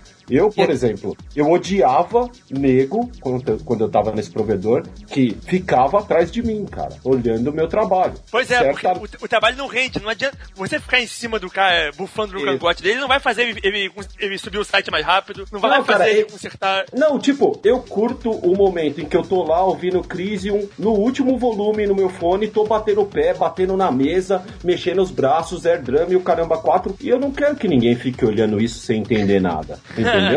e deixa aqui, Pois tipo, é. cara, eu já entendi, você tem um problema, vai dar uma volta, eu vou resolver teu problema. Eu sou o filho da puta que vai resolver o teu problema. Uma Agora me vez, deixa trabalhar, pois é. é, uma vez tinha uma baita de uma crise, cara, nesse provedor. E os caras mandaram táxi aqui em casa, vieram me buscar tudo mais. Quando eu cheguei lá, tipo, tinha um monte de diretor, assim, em volta da minha mesa, pra ver, tipo, não, é agora, o Alex Tinha, chegou, agora é, vamos tinha ver. plateia. É, aí, cara, o gerente pica das galáxias mesmo de TI, esse cara, ele colou do meu lado, ele falou assim, Alex, o que que você precisa, velho? O que que você quer? Você quer um mulher, você quer uma cerveja, você quer que eu compre pizza, o que, que você quer? Que é uma mulher, o cara falou isso. É, cara, esse cara era maluco. Ele falou, tira, eu falei pra ele, tira os caras daqui. Na hora o cara, vai, vai, vai se fuder todo mundo. Sai vocês daqui, vou embora daqui, sai daqui. Deixa o garoto trabalhar. Vamos deixar o garoto trabalhar. Aí quando tiver pronto ele vai avisar. Assim, o que eu digo é, esse cara, ele tinha feeling pra essas coisas. É, Por- ele entendeu como é que funciona o negócio. ele tinha um background de comandar pessoas, assim. Ele tinha passado por algumas coisas. na- ele, ele, ele, ele sabia como te extrair o melhor da O galera. que é muito comum é assim, você tem uma equipe de 20 pessoas, eles precisam promover uma pessoa. E normalmente as pessoas falam, ah, vai promover o cara que trabalha mais, que é mais dedicado, que tem mais conhecimento. E muitas vezes promove o cara que consegue lidar melhor com as pessoas. Ah, isso é essencial. É, mas muita gente não entende isso. Não. Manja muito mais que o cara e o cara que subiu. Não. Mas eu, eu acho que o mais importante no ambiente de TI é o cara que é sensível, velho. O cara que conhece as pessoas, entendeu?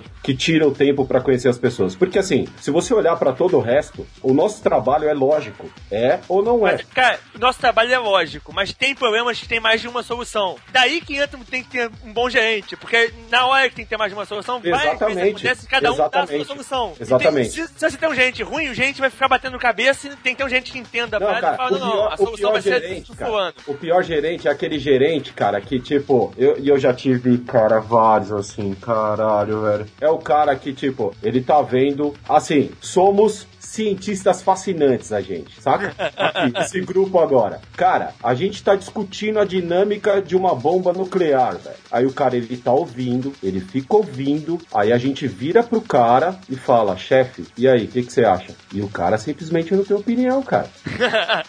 Aí você Ah, fala, "Fo- fácil. fodeu, tô no limbo, cara. A gente tá no limbo. O cara que enxerga as pessoas, eu acho, é o cara que faz tudo rolar de verdade. Que é o cara que fala assim, não, vamos fazer. Vamos seguir isso aqui. Que Pra esse mim, cara esse tipo de gente que você é falou bom." e, o- e o outro que eu fico brincando, que é, é tipo aquele cachorro do Up, do esquilo, que o, o gerente, você fala uma coisa com ele, aí é, o outro fala uma coisa, ele já muda a sua, Você fala pra ele, ah, não, vamos fazer isso, isso, isso. Ele, ah, legal, vamos fazer isso, isso, isso. Aí chega outra pessoa, não, gente, se a gente fizer isso. Não, não, então vamos fazer isso. Tudo Eu- que você fala, o cara, uhul, vamos lá, aê, é certo, vai dar certo, uhul, é isso aí. Hello, IT. Have you tried turning it off and on again? E o gerente também é muito importante, porque muitas vezes o, o especialista, ele começa a viajar, num, ele quer fazer o melhor do melhor do melhor, que vai ficar pronto em 50 dias e o projeto é pra 10 dias. Sim, claro. E aí o gerente que puxa a corda e fala, não, isso a gente pode fazer, a gente pode fazer isso numa, numa, numa V2, numa V3, numa próxima versão, mas agora, vamos tentar entregar agora que vai ser, acho que é mais importante entregar, e depois a gente começa a fazer uns negócios legais, você me dá essas ideias, que o cara começar a conversar pra conseguir conter o ânimo da galera, porque o especialista, ele gosta de viajar, né? Tipo, É, gosta não, de... quem, faz- quem trabalha nisso é porque gosta, tá fazendo, tá querendo fazer o melhor porque acha maneiro. Só que né, nem sempre o nego quer, gast- quer pagar pelo melhor, É, tem tempo como- pro melhor. Como dizem, o ótimo é inimigo do bom, né? Pois é. Mas nem sempre querem o melhor, cara. Aliás, a maioria das vezes não querem o melhor. É. Cara, mas normalmente o que, o que o Johnny tá querendo dizer, assim, de, tipo, de você querer o melhor, é de você, tipo, de certa forma, ter orgulho do teu filho ali. Você olhar pra aquele trampo e falar assim, cacete, que parada da hora que eu fiz, assim. As pessoas não precisam É. entender que é da hora. É só você é, tipo, é. olhar e falar Não, cara, mas- assim, caralho, mas que parada animal, sabe? Tem um detalhe bem simples em tudo isso, cara. Esse aí é o ultimate, assim, é o exemplo fatal que eu vou dar. Existe aquele cara que é o líder e, tipo, isso um amigo meu falou uma vez, cara, um grande irmão meu, e eu nunca mais esqueci. Ele até me mandou a imagem, assim. Sabe aqueles volantes de brinquedo? Você senta teu filho lá no carro lá atrás e dá pra ele, ele fica dirigindo, buzinando, tocando bonanza no volante. Ah. Esse é o gerente, velho. Ele acha que ele Ah, tá não. dirigindo o carro, tá ligado?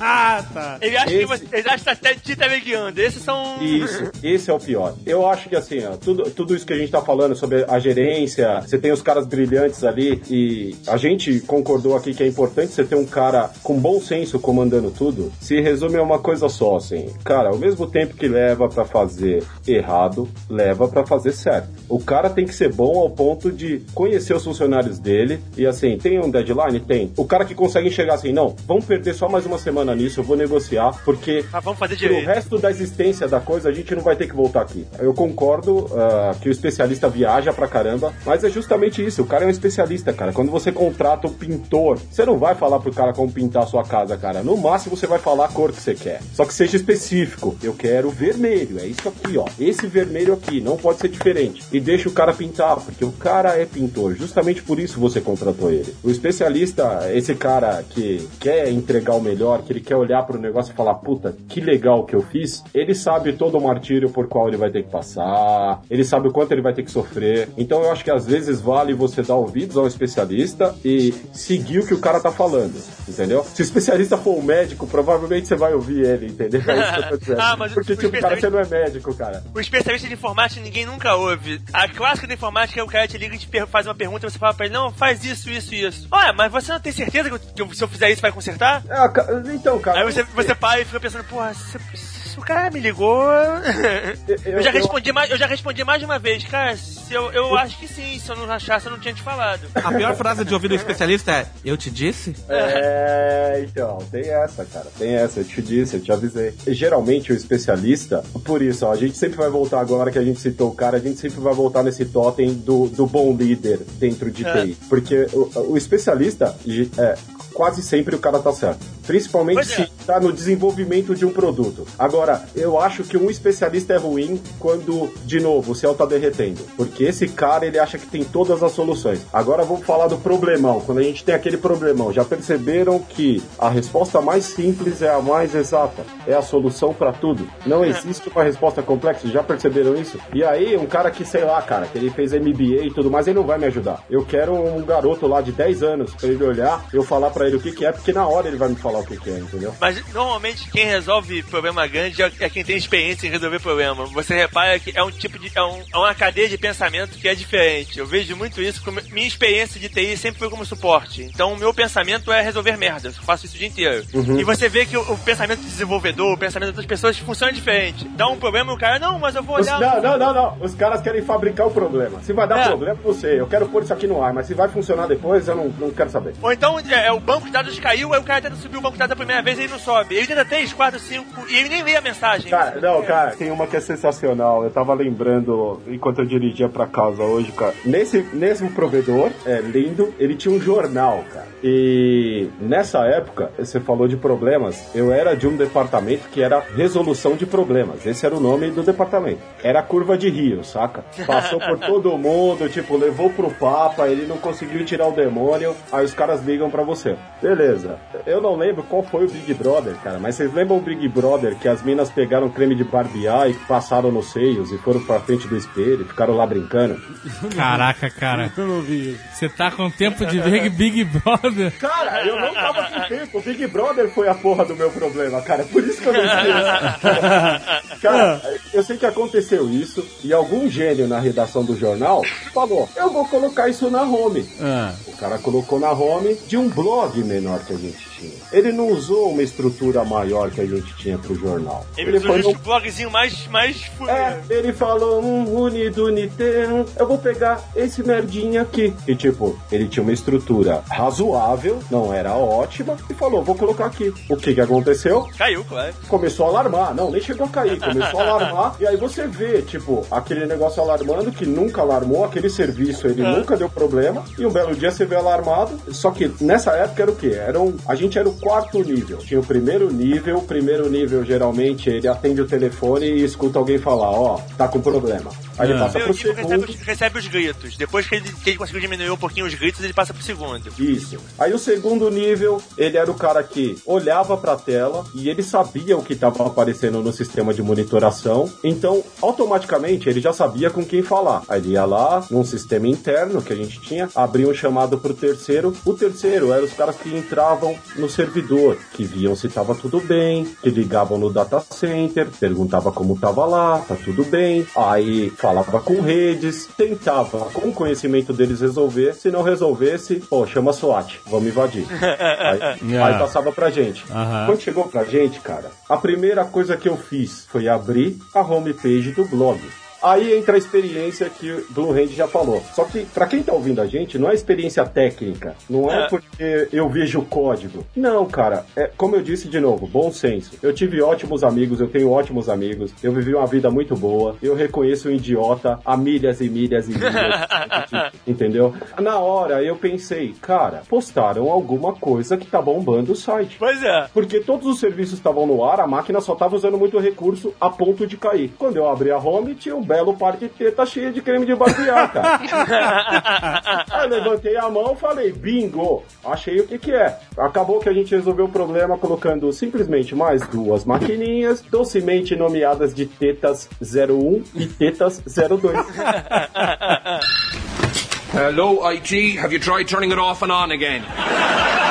O problema, esse esquema que o Blue Hand falou, eu acho que tá menos ligado com o conhecimento técnico do cara e mais com o feeling que o cara tem. Porque com o sistema de informação, isso, por tudo isso que a gente já falou, o cara que é programador, o cara que é o gerentão, o cara que vai lá conversar com o Blue Hand e apoia no botão, desde o mais simples até o cargo mais complexo, é uma questão de, de pensar simples, pensar pequeno, ser objetivo. Esse cara ele é voltado pro problema, é o cara que você precisa na hora de resolver um problema. Pensar pequeno, porque todo o ambiente, como a gente tá falando aqui, é hostil pra caralho já é complexo pela sua natureza e às vezes um ponto de vista bem simples, bem pequeno, minimalista, resolve tudo, porque você fraciona os problemas, né? Esse cara geralmente quando gerencia um problema, ele pega um problemão e ele corta em frações e vai resolvendo cada parte do problema até chegar numa solução. Geralmente é esse cara que salva o dia. a gente falou e- de todos esses e- caras, mas é esse cara que salva o dia. Não, mas tem, tem um cara que é o- tem um, um, um especialista que é o mais fodão de todos, que é o especialista de Twitter. Que tipo, o servidor cai, o cara fala, porra, coloca na Amazon que vai subir. Puta que pariu, velho. Eu escuto isso todo dia. Um filho da puta por dia vem me falar assim: por que, que a Jovem Nerd não tá na Amazon? Mas é fácil pra caramba. Peraí, peraí, Eu peraí. sempre penso peraí. que tudo é muito fácil pra quem não tem que fazer. A Amazon teve que criar um monte de servidores pra suportar a loja online deles. Aí um belo dia alguém lá falou: pô, já que a gente tem esse bando de servidor aqui, por que não vender espaço no, em servidores pra botar um A dinheiro pra Amazon, dentro? a- a Amazon passou a vender infraestrutura como um serviço. Foi isso É. que eles fizeram. né? Exato, é, exato. Matou todos os caras. Não, não precisa do, do especialista, não precisa do inteligente, não precisa do menino aí de 10 anos também, não. A gente vai fazer tudo. A gente faz tudo. Você vem aqui, entra no sitezinho aqui, faz tudo e a gente vende. E depois a gente manda a conta de quanto? Um Milhões! milhão. Milhões! Milhões! Outra é o Mike Myers vestido de coisa. Cara, se der, coloca um eco nisso que eu vou falar agora. Vai tomar no cu, Amazon. Por quê? Porque é simples, cara. A gente fez melhor que a Amazon, cara. Como assim, a gente? A gente tá melhor que a Amazon. A gente quem? Jovem Nerd! Ah! A gente. Quando a gente começou a olhar pra Amazon, cara, primeiro uma coisa que, que tem que ser dita. Cara, eu não sei o Guilherme, mas eu tava morrendo de medo quando a gente virou o Jovem Nerd, cara. Virou como assim? Eu não A gente sabia saiu que da Amazon e colocou no, no- na estrutura nova. Ah, sim. Nos Jaggers. Nos Jaegers. Quando a gente saiu da AWS e, e, e colocou no- nos nossos Jaegers, a única coisa que passava pela minha cabeça, como qualquer deploy que eu faço até hoje, é assim, não cai, não cai, não cai, não cai, não cai, não cai, não cai. Eu fico um minuto rezando Cara. pro, pro Deus da, do TI. Não caiu, beleza, posso Cara. dormir su- sossegado. Quando a gente, a gente começou a fazer, a gente tinha uma ideia muito boa porque a gente utilizou tudo que tava na Amazon, né? Que a Amazon, o nego adora falar, bota na Amazon, bota na Amazon. Mas a Amazon é um serviço caríssimo. É. Caríssimo, irmão. A Amazon é barato se você não usa. se você usa pra uma parada de teste, pra uma parada pequena, se você tá usando pra uma parada que tá realmente viva, de verdade, trabalhando, é uma facada que vai crescendo sem parar. Não, a primeira coisa que a gente falou, Guilherme, tem que fechar essa torneira da Amazon. Tá foda. Não, era, era, era uma torneira quebrada, meu irmão. A, a rosca tinha explodido. Não dá, não pois tem é, como. porque é. a facada vai crescendo. E é engraçado que o Guilherme falou que todo dia ele ouve nego falando põe na Amazon, põe na Amazon. E aí, quando a gente tinha problema na época do IG, do site cair, ele, ah, eu tenho aqui um provedor em Xangai, é baratinho, e deixa hospeda o Jovem Nerd aqui, ou, ou então bota no torrent, ou faz o caralho. E, assim, a solução imediata pra você que quer ouvir o programa é uma moleza. Yeah. Não, mas a, a solução que a Mas gente isso tem... não é solução, pois é. Ah, a solução que a gente tem que dar é uma que funcione pra todo mundo, que preserve as estatísticas, que preserve a qualidade e tal. Exato, né? Não é só sai joga na internet, né, o Não, produto. não. Mas é normalmente o primeiro cara que vai falar o seguinte, assim, ó, coloca o Nerdcast lá naquele servidor em Xangai, na puta que pariu, que ele vai ser baratinho. Aí isso eu faço na quinta-feira. Na sexta de manhã, esse filho da puta vai estar reclamando. Cara, Pô, mas a loja tá- Nerdcast tá lento. É, meu, porque eu perguntei Guilherme, eu falei, cara, será que a gente não pode botar, contratar servidor, sei lá, na China, na puta que pariu, que é mais barato e tal? E aí ele veio com, ó, não é tão simples, é longe, isso interfere na velocidade, uma série de outras Cara, coisas. tudo é fácil pra quem não tem que fazer, cara. Pois é, mas foi o que eu falei. Tudo é muito fácil quando, quando não é você que tem que fazer. Primeiro que assim, a gente olhou pra Amazon, cara, era um puzzle que não tinha como resolver. A gente não sabia exatamente o que ia, o que ia acontecer. Eu lembro que antes da gente virar a chave, quando tava lá, eu, Dave, Alexandre, Guilherme, eu mandei um WhatsApp pro Dave, eu acho só. Eu falei, cara, eu não sei se vai aguentar, mas se, se não aguentar, eu tô aqui, tá? Fica tranquilo. Eu tava tranquilo, eu tava tranquilo. Cara, hoje eu posso dizer, vai tomar no cu a Amazon e todo especialista de Twitter que fala pra pôr na Amazon. Porque vai fazer um ano e tipo, é sério, cara, nunca eu consegui fazer isso. Eu entro lá hoje, não tem um erro em nenhum dos logs, cara. A gente não tem downtime. A gente teve um downtime, mas eu nem vou dizer por que que foi. Foi culpa minha, de novo. É, é. O Guilherme falou, vou mexer nessa tomadinha aqui porque não tem nada ligado.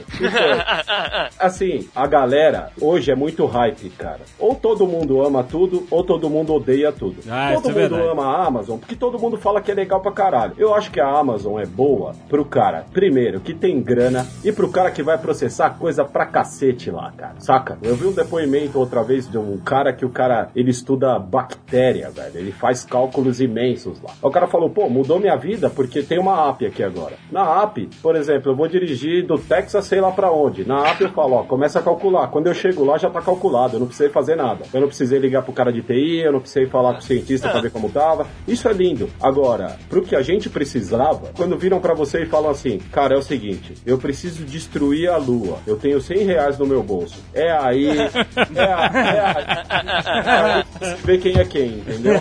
Ali- ali- aliás, é muito comum quando um site começa a fazer sucesso, chega lá vários é, administradores e falam, ó, eu tenho um, um host aqui, você não quer hospedar com a gente? E tipo, é um, um servidor compartilhado e tal, que se você Ah, cara, subir, cai na hora. Cara, Pois cara, As pessoas não têm noção do tamanho Não, das não, cara, coisas. Não, não, não, cara. Teve um caso que eu ajudei o Alexandre e o Dave. Eu fui na reunião com eles e eu falei pra eles, depois da reunião, não sei se vocês vão lembrar Eu disso. lembro, não, eu deixo até contextualizar. A gente ainda tava no IG na época e era. A gente recebeu uma oferta de um, um outro um concorrente do IG. Pode falar que é? Querendo levar vocês. Não, Eu acho que a gente pode falar que é. não, você tá, não. Eles não prestam Não, um bom não, não. serviço mesmo. Não precisa, não precisa, não Quando a precisa. pipoca estoura, como é que é o barulho que ela faz? E aí a gente falou, porra, como é que a gente vai saber que assim, a gente tinha pouco conhecimento, né? O Alec era o nosso, era nosso referencial da parada. E a gente tinha uma confiança no IG, principalmente porque o Alec tava lá. E a gente, como é que a gente vai saber que o servidor desses caras vai aguentar o Jovem Nerd? Ainda mais naquela época que a gente não tinha essas soluções de cache e que era sofrido o esquema do F5, que era foda, né? Aí gente Alec, você topa vir aqui em Curitiba e ver qual é a do, do, do servidor dos caras e tal? É hora que não, beleza, vambora. A gente foi pra reunião e tudo mais. A gente não combinou nada, não fale isso, não fale aquilo. É mesmo porque a gente não tinha nenhum esquema, né? Nem nada. Não, não, cara, não. Mas eu falo pra vocês desde o começo, cara. Vocês merecem estar onde vocês estão, cara. Vocês fazem tudo certo, velho. Vocês são foda. É, a galera não tem essa visão. Vocês são foda. Vocês parecem dois caras que estão aí, que tem um sitezinho, mas vocês sabem o que vocês estão fazendo. Vocês sabem onde vocês querem chegar. Tanto que, tipo, eu falei, vocês deixaram a confiança total. É, eu falei e não fugiu muito de nada. E olha onde a gente tá hoje, entendeu? Não fugiu do objetivo de vocês. Eu sei, eu sei, eu não sei se vocês vão lembrar disso, mas depois da reunião, a gente conversando, eu falei assim, cara, na boa, vocês viram a cara dos caras? Foi isso que eu falei pra vocês. Eu lembro. Quando a gente desceu no DC, aí os caras começaram a mostrar o DC, o data center pra gente, tudo lindo. Cara, eu vi uma parada só. Assim, se você vai no médico, velho, meu conselho, se você vai no médico, aí você tá na recepção com aquela gostosa que não sabe escrever no Word, porque você vai pensar nisso, depois desse Nerdcast você vai pensar nisso, porque aquela é bonita demais pra mexer no Word. Aí você vai ver, você vai ver a orquídea do lado dela morrendo. Você não vai passar no médico, cara, cancela e vai em outro. Essa Blue Hand vai amar. A gente tava no data center e tinha uma, uma sequência de storages assim. De EMC. Aí eu olhei mais pro alto, tipo, o teto era alto, né, cara? Eu olhei um pouquinho pro alto, tinha um PVC saindo em cima. Um tubo, né? É, do, dos de histórias. PVC? Tinha um tubo de PVC aberto, assim, cara. Ah, um clássico. O ar não tava aguentando, o nego puxou um ar pra É. esse de É PVC. exatamente Aí, isso. aí eu, Clássico, eu lembro clássico. disso como se fosse hoje, cara. Eu lembro disso como se fosse hoje. Eu parei, fiquei olhando pro PVC e eu percebi, assim, visão periférica, que os caras continuaram andando, passaram batido. Eu falei, eu vou passar batido, vou ficar olhando pra esta porra. Aí eu fiquei olhando, tanto que no descer eu não falei nada pro Dave, nem pro Alexandre. Eu fiquei só observando. Eu não falava nada, eu não perguntava nada. Eu fiquei olhando, olhando, olhando. Daqui a pouco o que, que aconteceu? É, o, o- sabe o Bob Esponja? Oh, caiu a gota d'água assim, cara. Eu falei, boa, agora já viu o que eu queria, entendeu? Aí, quando a gente subiu pra reunião, eu já sabia o que dizer. Eu falei, ó, pessoal, é o seguinte. Eu vou falar pra vocês o que é o Jovem Nerd, sendo eu um analista de sistema. Falei, falei, falei, os caras foram ficando roxo, rosa, amarelo, vermelho, verde, branco. Enfim, acabou que hoje a gente virou nômade. A gente não tá lá, a gente tá sozinho e a gente tá muito bem. Só tem que cair esse custo ainda. né? Então, é nerd, Cada mês vem a Nerd de facada assim. Ai, ah. nerd tour, nerd tour. Quanto é que a gente transferiu no último mês, Guilherme? Aquele pico que a gente teve aí. Mais ou menos 4 GB por segundo saindo do servidor na sexta-feira. No mês inteiro. Então. Quantos Então. No mês dá quase 300 teras. Ah! Não, então, então, Há muitos dólares por tera o custo. isso aí é igual beber água de um hidrante. Analogia. Então, É meu dinheiro. Eu só consigo ver dinheiro. Eu, eu- eu vejo cifrão na minha frente, cara. Cifrão com asa. Ele não tá vindo pra cá, ele tá indo embora. É, Mas é assim- desenho- desenho do pica-pau. é verdade, é verdade. o saco de dinheiro voando. Né? É, E eu só vejo uma mensagem mensal chegando no meu Telegram também assim: Guilherme, ficou tipo um milhão de dólares, caralho! tipo, eu, é, é, mas calma, tal. A mensagem é assim, Guilherme, primeiro eu aviso com quem eu quero falar, porque é um grupo, né? É o Guilherme, bateu a fatura aqui do provedor. Aí eu já vou lá no banheiro pra cair, bom já.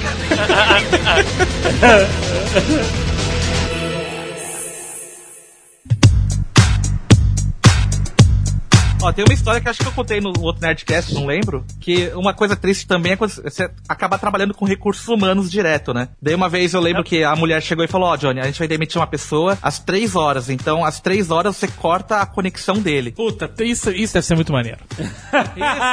Isso, isso é um trabalho que eu queria, cara.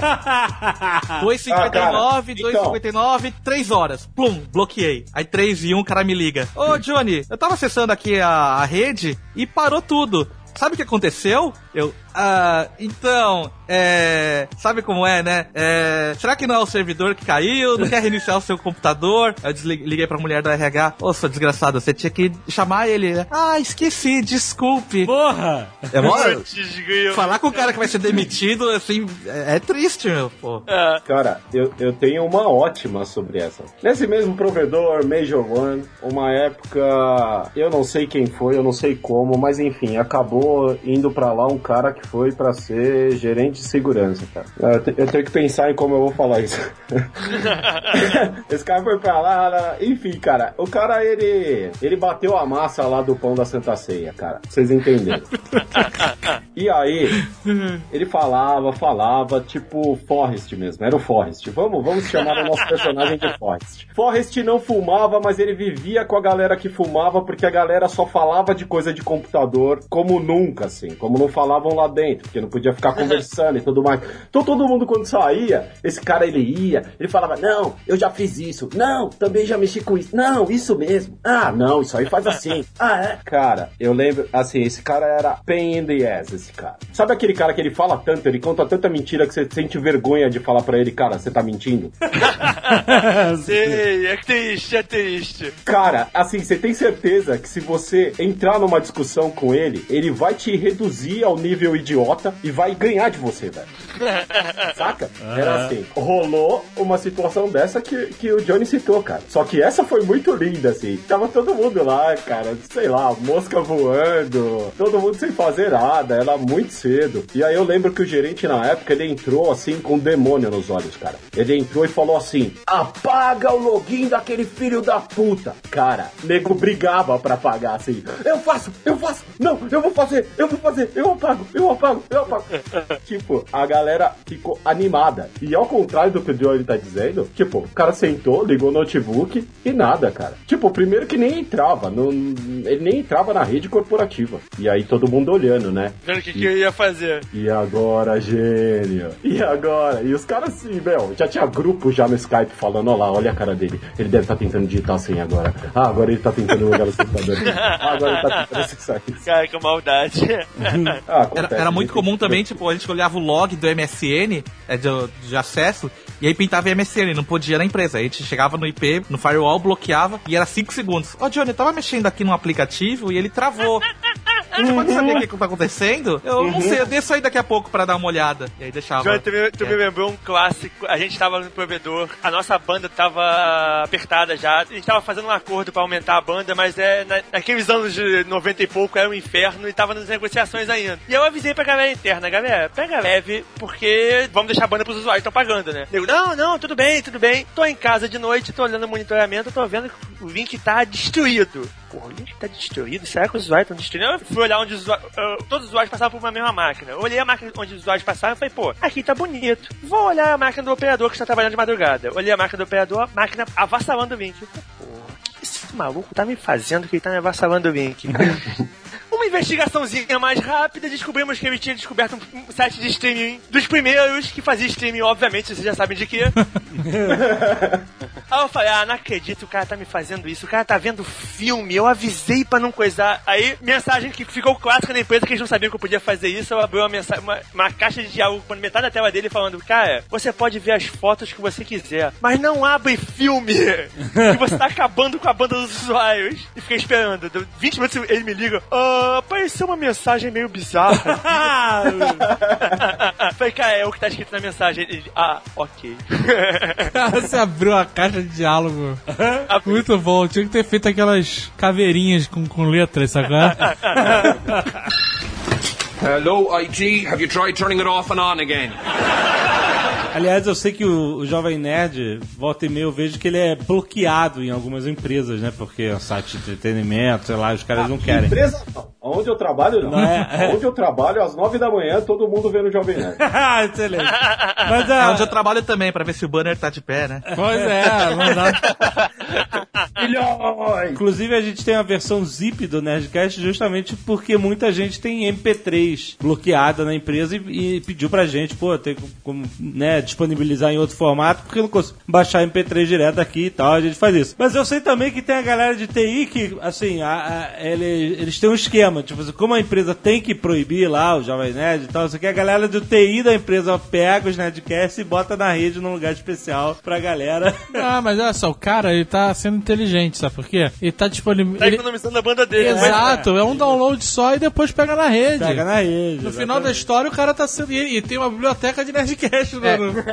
Dica, dica para quem não consegue baixar a extensão MP3, hein? Anotem aí. É. É simples, gente. Vai lá, apaga o MP3 e coloca JPG, PNG. Na hora de salvar, que você diz. É, porque imagem todo mundo consegue abrir. Geralmente, o cara vai no firewall e fala, ó, arquivos desse tipo não podem passar por aqui. Ponto MP3, por É exemplo. lógico, então se eu abro o Jovem Nerd, eu vejo todas aquelas imagens coloridas, legais, pô, imagem eu consigo pegar do Jovem Nerd daqui de onde eu tô. Ah, rapaz, aí você vai lá, apaga o MP3, põe JPG, depois você renomeia pra MP3 e toca Então vamos seu- ensinar que tem muita gente que não sabe nem como fazer o download até hoje. Então é assim, você clica com o botão direito do mouse. E bota salvar como? Exatamente. É uma- Você vai ficar maluco quando isso acontecer. Aí vai, apa- Abriu-se o pop-up e você renomeia somente a extensão do arquivo, apaga o MP3 e coloca um JPG, GIF, porque imagens provavelmente estão liberadas, né? Se eles travarem imagens, danou-se. Não, Pode botar TXT. Pode ser TXT, ele pode colocar whatever, menos o que é bloqueado, menos o que ele não consegue, que é o MP3. Mas existem também caras que são inteligentes pra caramba. Isso geralmente é bloqueado aonde? No firewall. É. Firewall geralmente é responsabilidade da equipe de redes, numa empresa séria. Em empresas de faz tudo, o cara que é administrador do sistema ou analista, ele consegue fazer isso também, bloquear. É, o cara ele pode falar, ó, qualquer arquivo que provém desse endereço aqui não pode ser acessado a partir daqui. Aí É, fudeu. é, aí fudeu. Aí não tem, Tem- tem- jeito. tem aí um você tem que jeito. dar ideia no cara, paga uma breja pro cara e fala, cara, salva esse pacotão aqui na rede pra gente, por favor. Uma coisa importante se lembrar é que provavelmente o cara que cuida do firewall, ele também é uma pessoa legal, ele entende que as pessoas de vez em quando querem acessar um conteúdo. Então ele, ele podia bloquear qualquer MP3, sei lá, pelo meme type do arquivo. Mas não, ele é bonzinho, ele fala, não, eu vou bloquear só ponto .mp3, o nome do arquivo. Se o cara arranjar um, jeito de burlar isso aí, palmas pra ele.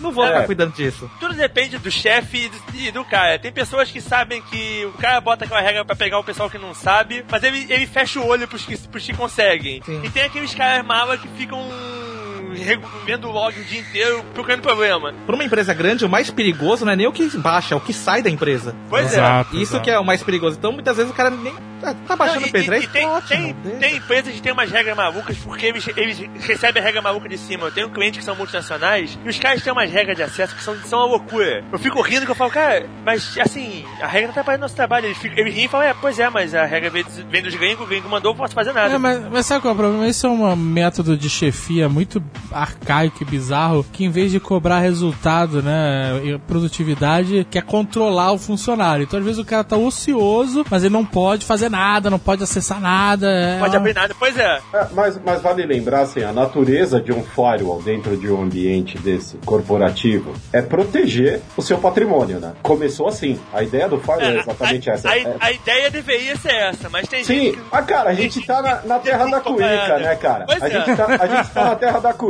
Quando chega aqui, meu amigo, é do nosso jeito. Pô, mas eu já vi empresas que colocam cola quente na porta USB. Caralho! Caraca, velho. Essa foi master. Essa... Já vi, pô. Caraca, velho. É Nesse você não nível de poder ligar ou segurança. tentar revelia. Mas, mas assim, eles botam cola quente na porta USB, mas eles não botam na porta do mouse, não. Então você pode tirar o mouse e enfiar um hub junto no mouse e, e usar a porta do mouse. Olha aí, olha aí. Ou você compre um estilete e, Pois e é. Toda a sua anarquia. Porra, ou você procura um outro emprego num lugar Pois mais é, maneiro, né, cara? Se tiver que raspar cola quente de porta USB, tu tá na merda, né, cara? Caralho, cara. Você, você descola um outro trampo e aí você passa cola quente na máquina inteira, cara. Hello, IT. Have you tried turning it off and on again? Eu lembro de uma que é bizarra, assim, que deu vontade de dar porrada no cara. Que o- a empresa naquela época, a gente, tipo, sei lá, 99, 2000, o pessoal não comprava computadores prontos, né? O pessoal comprava peças e a gente é, montava. montar. Era aquele Frankenstein bonito, aquele... Sim, aqueles gabinetes bege. Encardido, é bem encardido. O cara faz o gabinete e deixa no sol uma semana pra encardir, aí ele vende. É, aquela que você passa a mão e corta a mão. Super legal.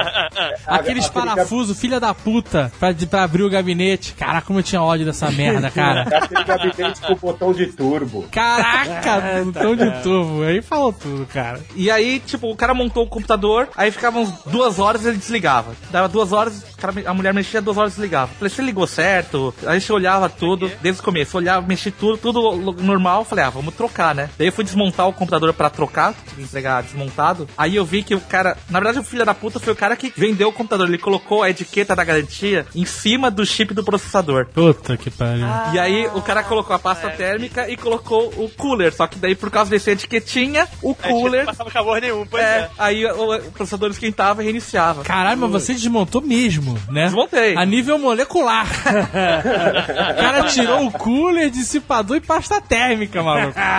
Eu falei, caramba, por que o cara que monta o computador não pensa nessas coisas? O cara que montou antes de mim. É porque o Porque cara que montou é, é- é- é automático, o cara não pensa no que ele tá fazendo. Ele foi só que ele fez aquele curso de montagem de computador rapidinho e ele não que ele tava pensando. E aquele que ele Não, aprende que não tiver pasta térmica, mete pasta de dente mesmo, que é tudo igual. É, né? É tudo branco, cara. É tudo igual, não faz a diferença. Esse aí é o típico, você CPF na nota. Antes de qualquer coisa, cara, o cara tá programado pra te perguntar se você quer o CPF na nota, cara. Ele vai lá e preenche.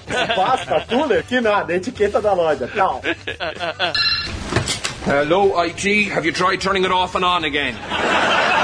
No meu trabalho de mainframe, a gente basicamente desligava os mainframes de outras empresas que tinham máquinas de grande porte e eles passavam a rodar na nossa máquina. E nós herdávamos, os, clientes passavam a testar a minha máquina como se fosse a máquina deles. Os clientes ofi- oficialmente nem sabiam que a máquina estava com a gente. E nós ficávamos com o suporte nível 2. Então, o suporte dentro do cliente atendia o nível 1 e quando dava alguma merda maior, eles ligavam pra gente. Só que por algum motivo, algum desgraçado passou o nosso telefone pros usuários normais. Eu tava em pé do lado do telefone, porque eu tava em pé do do telefone, era nem botar ali. O telefone tocou, meti a mão e atendi. Aí o cara, sistema caiu, né? Falei, bom dia. Não, o sistema caiu, você tá fora do ar.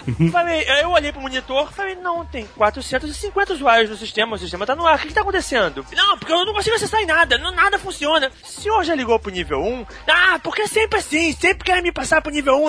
Aí eu falei, tá, vamos, vamos do começo, a máquina do senhor tá ligada? Aí começa, aí qualquer A forma. máquina tá ligada. Não, porque eu já tentei conectar, já abri três vezes. Aí me deu um estalo, porque foi a iluminação divina. Eu falei pra ele: tem um cabo azul atrás da sua máquina? ele tem. O cabo tá ligado na máquina? Não, tá aqui na minha mão. Ah, então só por favor, liga pro suporte nível 1. Ah, ah, tu não quis nem ensinar ele a botar uma porra do Não, cabelo ah, aí? não, não, não. O cara tá com o cabo na mão, o cara merece ligar pro nível 1 e explicar tudo.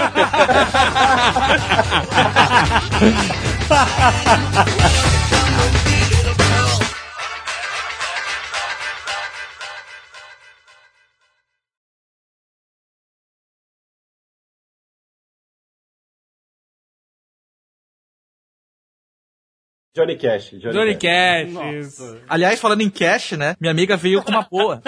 Falando em cash. Ela falou, ó. Virose tá pra médico, que é a desculpa básica do médico, assim como cash tá pra vocês de TI, né? Porque tudo é problema de cash. Pode escrever, né? Limpa o cash. Limpa o cash e resolve. Este Nerdcast foi editado por Radiofobia, podcast e multimídia.